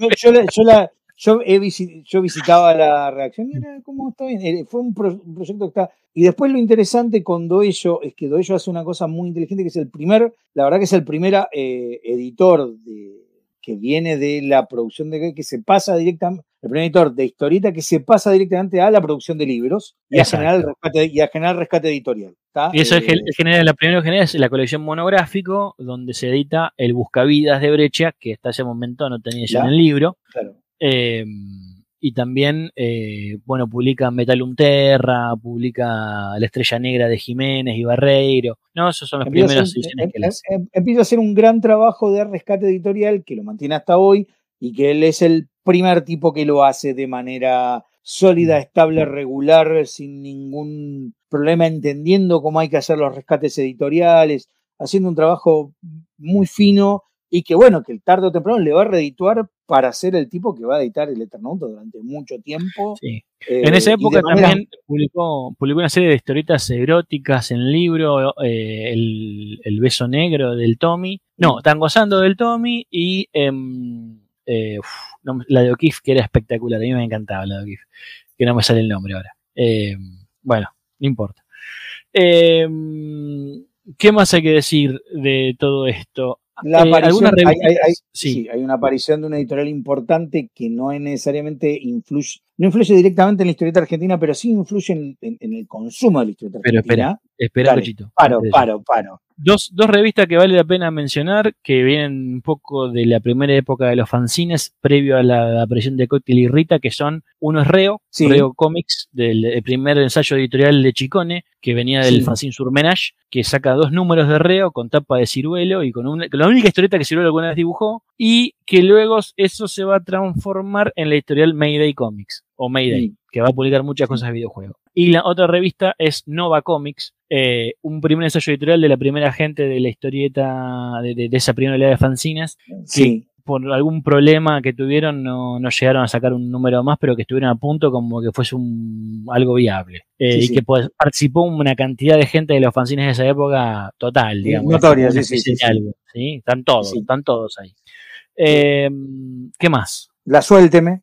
Bueno, la suerte me a- a- partir del año 95, 94. 94, 95. Sí. Y que tiene una cantidad de cinco gente- números. Sí. Cinco números. Uno más bueno, uno, uno más bueno que el otro. ¿tá? Sí, la revista va mejorando número a número. A mí me gustan, los últimos dos me, me gustan más que los primeros. Eh, Vos sabés que es una revista que tiene mucho más prestigio que, que ventas.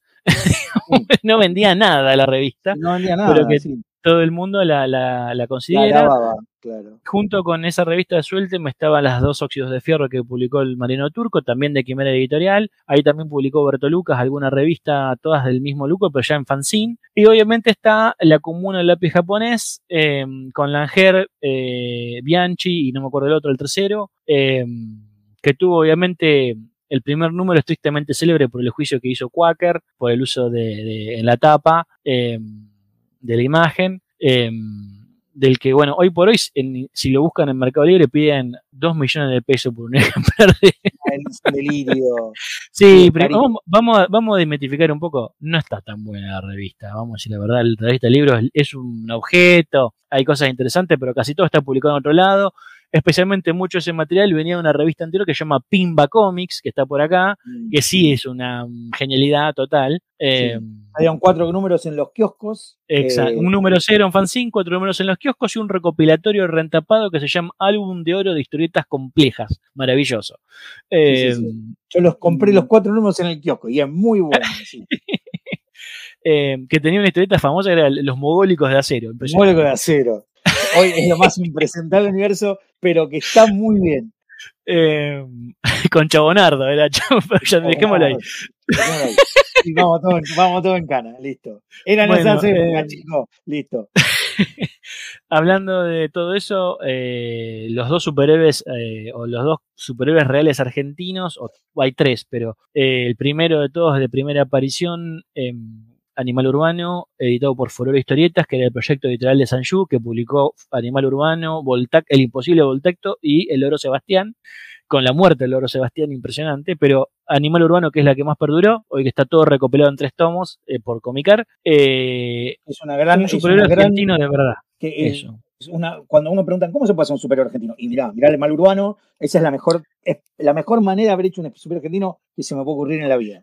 Exacto, donde la doble identidad se maneja, o sea, se suplanta por el anonimato total, ¿no? Y por la marginalidad. Entonces, eh, una muy buena historieta, muy bien escrita por, por Grillo, eh, y bien dibujada por, el Molina, que no se puede creer. Y después la otra, ¿cuál es, ¿cuál es la otra? ¿Caballero Rojo? Bueno, eh, esperá, después aparece el Caballero Rojo de Tony Torres y, y María Navarro. Eh, María Navarro, gracias. Eh, hicieron un montón de números, hicieron un montón de números, terminó publicado en Italia también. Es superhéroe mucho más clásico, lo que tiene una cosa muy inteligente que es la reconstrucción de hacer la conexión con el personaje de Titanes en el ring y, hace una mitología muy inteligente. Eh, a, mí me parece que está muy bien, es una muy buena de superhéroes, no, le pidan más, pero... Sí, es un superhéroe clásico, eh, tal vez un poco desconectado de la realidad argentina en algún punto, en algunas mm. cosas, eh, pero leíble. Yo creo que envejeció bastante mejor de lo que se leía en su momento. sí, sí, yo puedo leer un poco poco más, más, fácil, digamos. Eh, hay, que abstraer, creo que es necesario sí abstraerlo de es una Argentina, eh, se mete menos con la, con, la, con la instancia política, con la instancia social. Creo que si uno lee como superhéroe, está bien, a lo mejor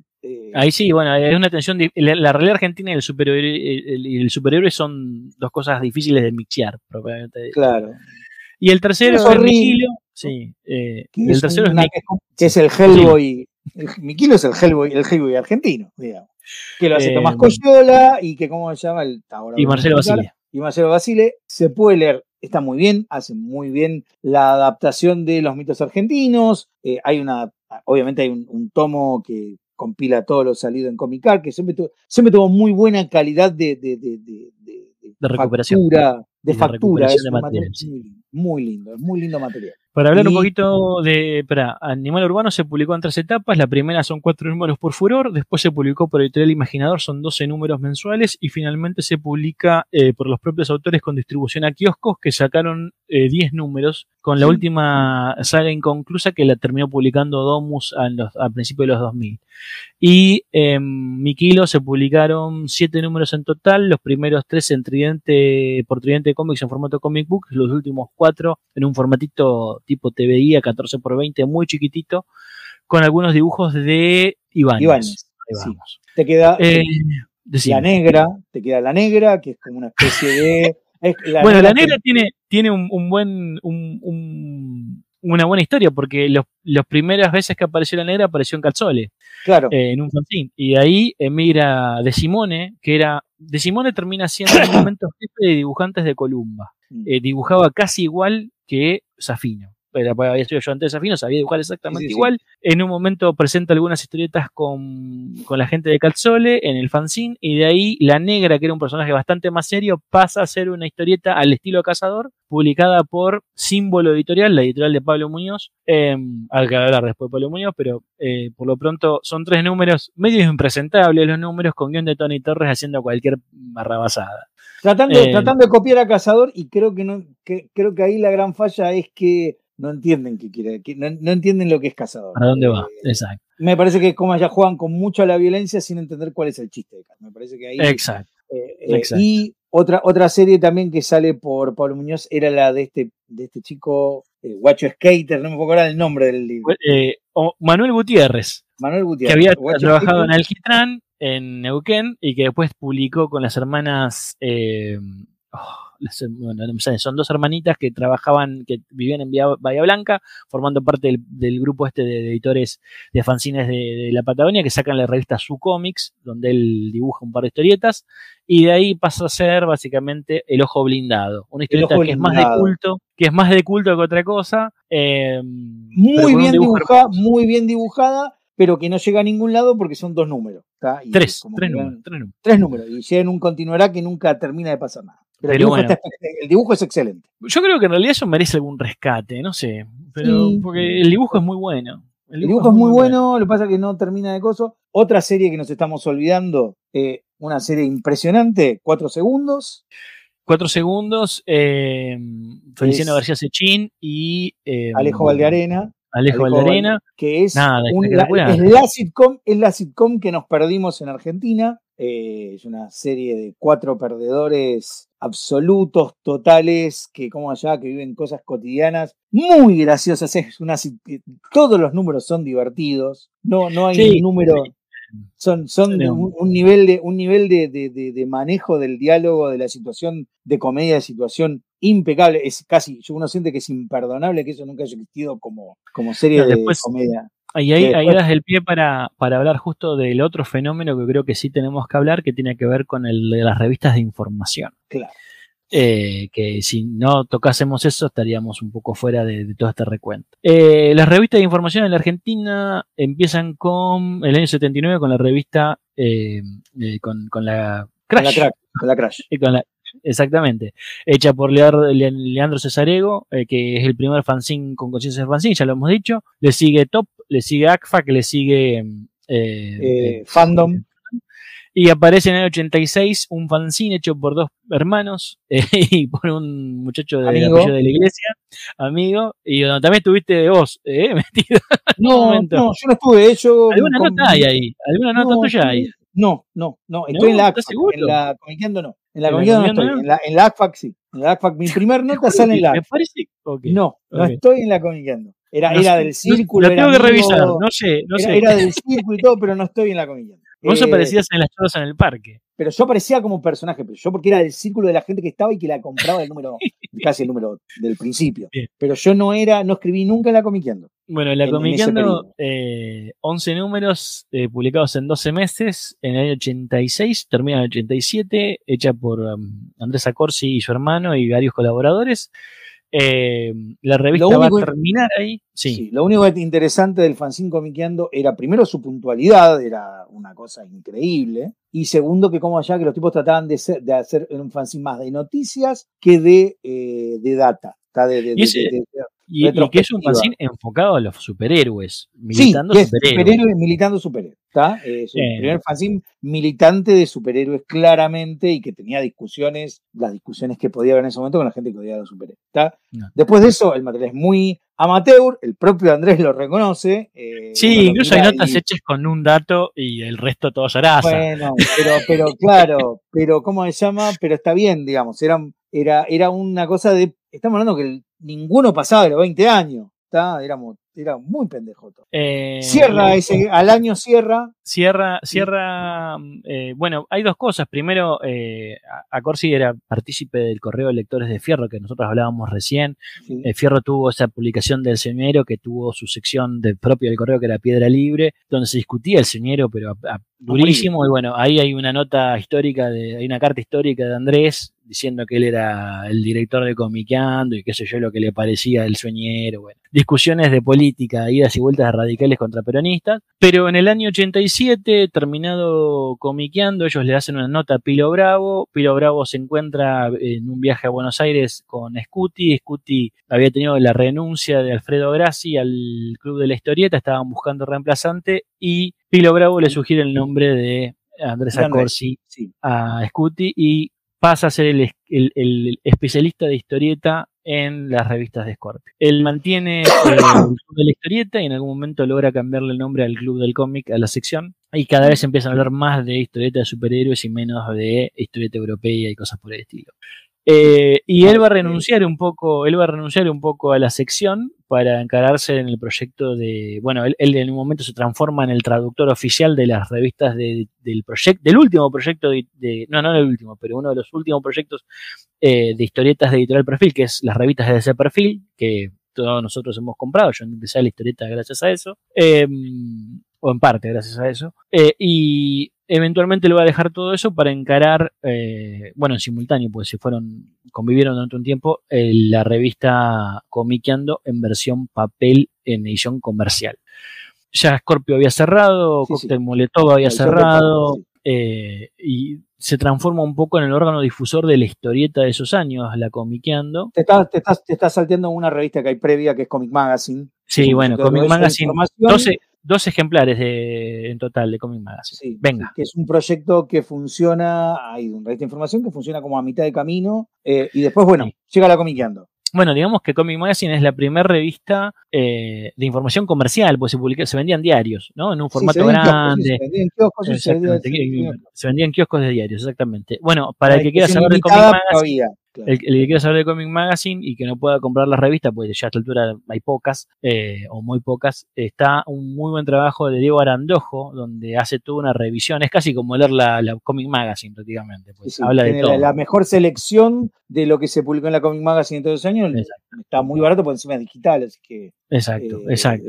Eh, vale mucho la pena. Si lo pero bueno, la Comic Magazine. Ahí se habló, ahí me acuerdo que ahí es como, che, ¿saben que hay un, un dibujo animado que se llama Los Simpsons? que va a venir pronto. Che, ¿saben que hay unas cosas llamadas las tortugas ninja? Bueno, en la Comic se dijo primero. Y al mismo tiempo también hablaban, por ejemplo, del Apoco Loco, eh, pues justo es, esa época. Es ese periodo, 90, 91. cierra eso y en el 94 aparece la, la Comiqueando con Diego y con Andrés Acorsi a la cabeza y un montón de colaboradores. Y un poco, digamos, la Comiqueando no solamente fue el órgano de difusión del fan y el, uno de los arietes de la creación del fandom de historietas en la Argentina, especialmente el fandom de superhéroes, con las comiqueandigas que empezaban a proliferar y a vender cada vez más ese material, sino también el órgano de difusión de los fanzines, porque tenían su sección de fanzines dedicada ahí. Ellos te comentaban la Catzole, te comentaban, te comentaban la, la Capop, comentaban un montón de cosas. Se hacían, se hacían, eh, se, hacían súper cargo de el, fenómeno fanzine porque ellos decían, nosotros venimos de acá. Exacto. Eh, bueno, obviamente Rambo Ticelli hacía los fanzines en un momento. Eh, tenía una sección a cargo de Ocostune y Bicho García que eran los rescatadores, que venían de, la ACFAC y de la Comic Magazine. Eh, no sé si querés hablar algo vos de la Comiqueando per se. No, mira, me parece que como allá que la Comiqueando, y Comiqueando es lo que le permite consolidar, lo que la gente de la generación perfil logra consolidar su, su, su, posición a partir, de, a partir de la Comiqueando. ¿está? Claro. la generación perfil encuentra su voz cuando se acaba perfil en la comiqueando. Exacto. va a ser la que va a mantener en los 90 hasta que aparece en 1998 el otro gran fanzine de información de Argentina que viene de la mano de un tipo que había venido de fallar en varios proyectos anteriores y que por fin logra pegarle con la láser, que es la revista que hace que Oberto. estamos hablando de Leandro Oberto, efectivamente. Que Leandro Oberto se convierta en, y su editorial Ibrea se conviertan por fin en un editorial que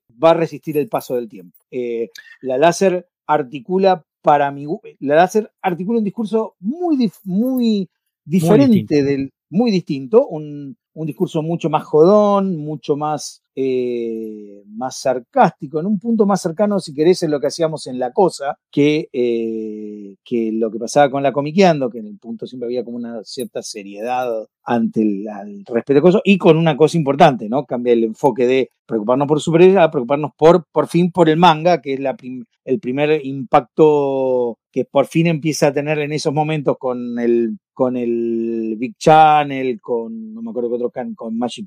El Magic Kid. Con el Magic Kids, empieza a tener el impacto que no había tenido hasta ese momento. El público de láser eh, si, me dejas contar a mí, obviamente yo viviendo en el interior, en Junín, eh, siempre voy a recordar el primer momento donde pasé por un kiosco, estaba la láser, el número uno, así, pum. Mm. Eh, nada, lo, lo, lo compré. lo compré y yo, yo fui de esos lectores de láser sin ser eh, fandom del manga, digamos. Había varios Claro. de esos. Eh, era una revista que tenía su propio universo, muy distinto de Comiqueando. Hubo una tensión grande entre las dos revistas durante un tiempo largo. Eh, la, la también muestra un poco cómo se genera una tensión entre los fandom, el fandom del superhéroe y los fandom del manga, ¿no? Hubo como una cosa ahí con, con especialmente con, con las primeras series de- de, digamos masivas de historieta, por ejemplo, de, perdón, de, de manga, Sailor Moon y los Caballeros del Zodíaco, eh, se nota cómo Conviqueando no puede resolver del todo la, la, la tensión entre esas revistas, entre esas nuevas series, lo que proponen, y en cambio Láser entra de cabeza ahí y la historieta argentina le chupa un huevo. Claro, literalmente, literalmente, claro. Láser, láser no es, eh, a la historieta argentina le aporta, de hecho, Nada. Brea, lo único que le va a aportar a la historieta argentina es Ultra, que es un proyecto Sí, un proyecto caduco, Mar- dura cuatro números. y marginal eh, que tiene sí. cosas buenas, digo, la recuperación de, de cuatro segundos, eh, Anita la hija de Verdugo, que es una delicia, es un gran, una gran un dibujo fabuloso, pero la verdad es que tiene convergencia, tiene todos tres proyectos muy cortitos, pero que nunca es, es crucial para el desarrollo editorial.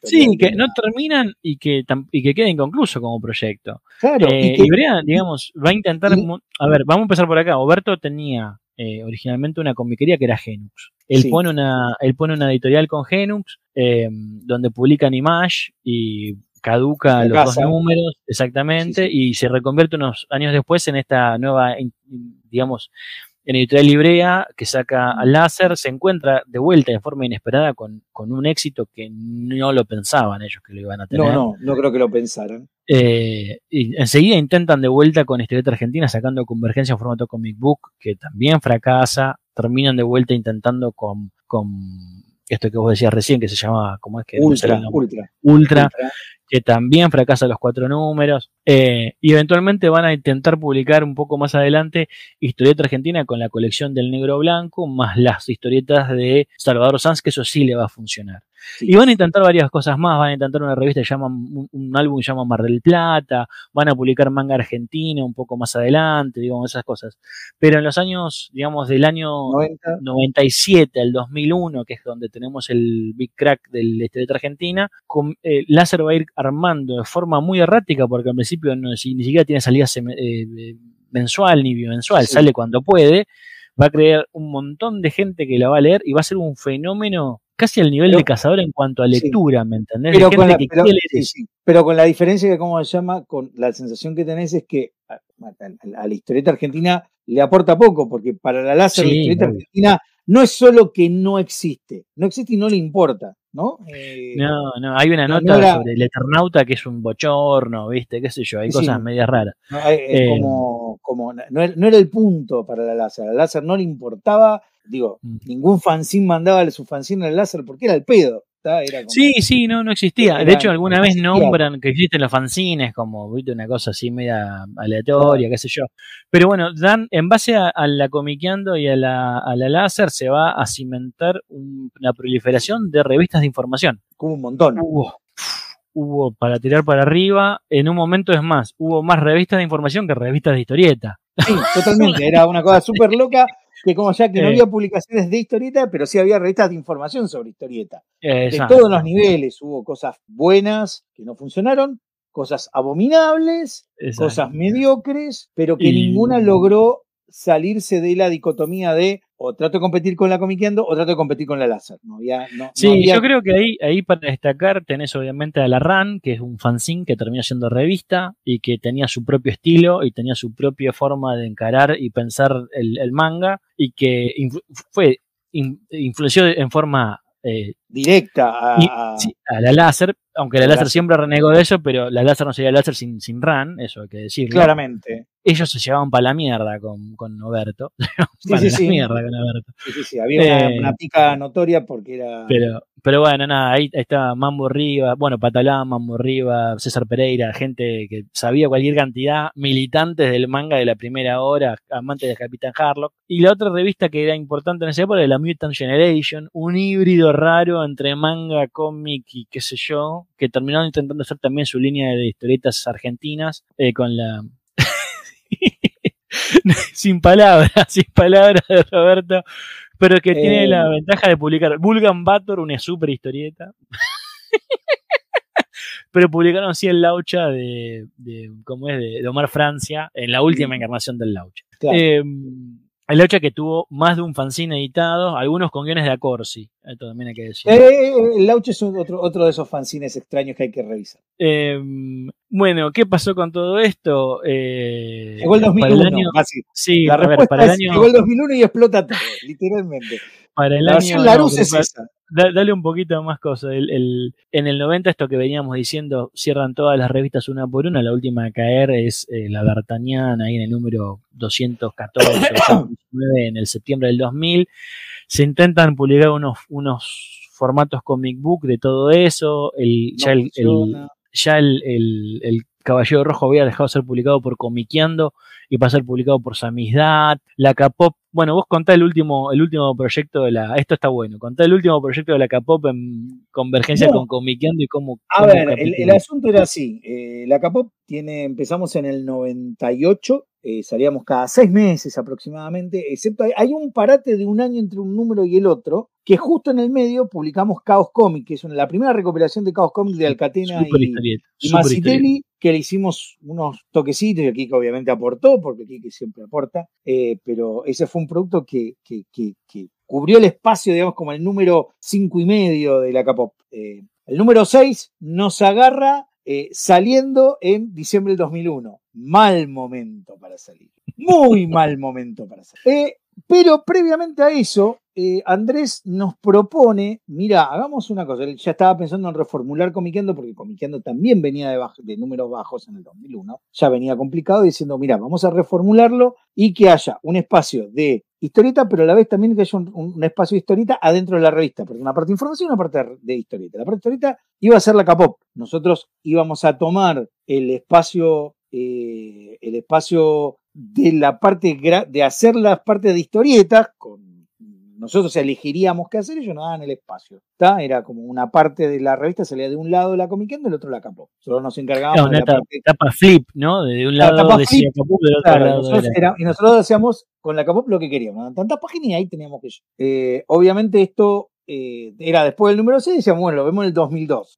Viene el 2001, la Comiquendo cierra, porque no hay plata, la, nosotros vendemos y sale cosas. Yo ya en ese momento, por las cuestiones de la vida, ya estaba pensando venirme a Chile. No es por la crisis del 2001, pero, pero ah, te juro que ayudó. Pero ayudó mucho. Eh, pero claro, el proyecto estaba, bueno, ¿sabes qué? Hasta acá llegamos. Digo, habíamos sacado seis fanzines, que habíamos vendido bien, nunca, nunca perdimos plata. Eh, fue un, siempre quedamos muy contentos con el resultado en lo cosas, pero ahí quedó. La idea era seguir la copa dentro de la comiqueando, pero bueno, se cayó todo. En, el número 54 ellos llegan a anunciarlo eh, y lo anuncian diciendo, bueno, esto va a ser una revista tipo TVI a 14 por 20, es formato chiquitito, 100 páginas de comiqueando y 32 páginas de capó. De capó, claro, una cosa así, que lo podíamos hacer. Lo que pasa es que, claro, eh, se va toda la mierda, pero eso es, digamos, si querés, esto es el, el, mejor ejemplo de lo que pasó con la historieta argentina. Llegó el 2001. Y se acabó. y se acabó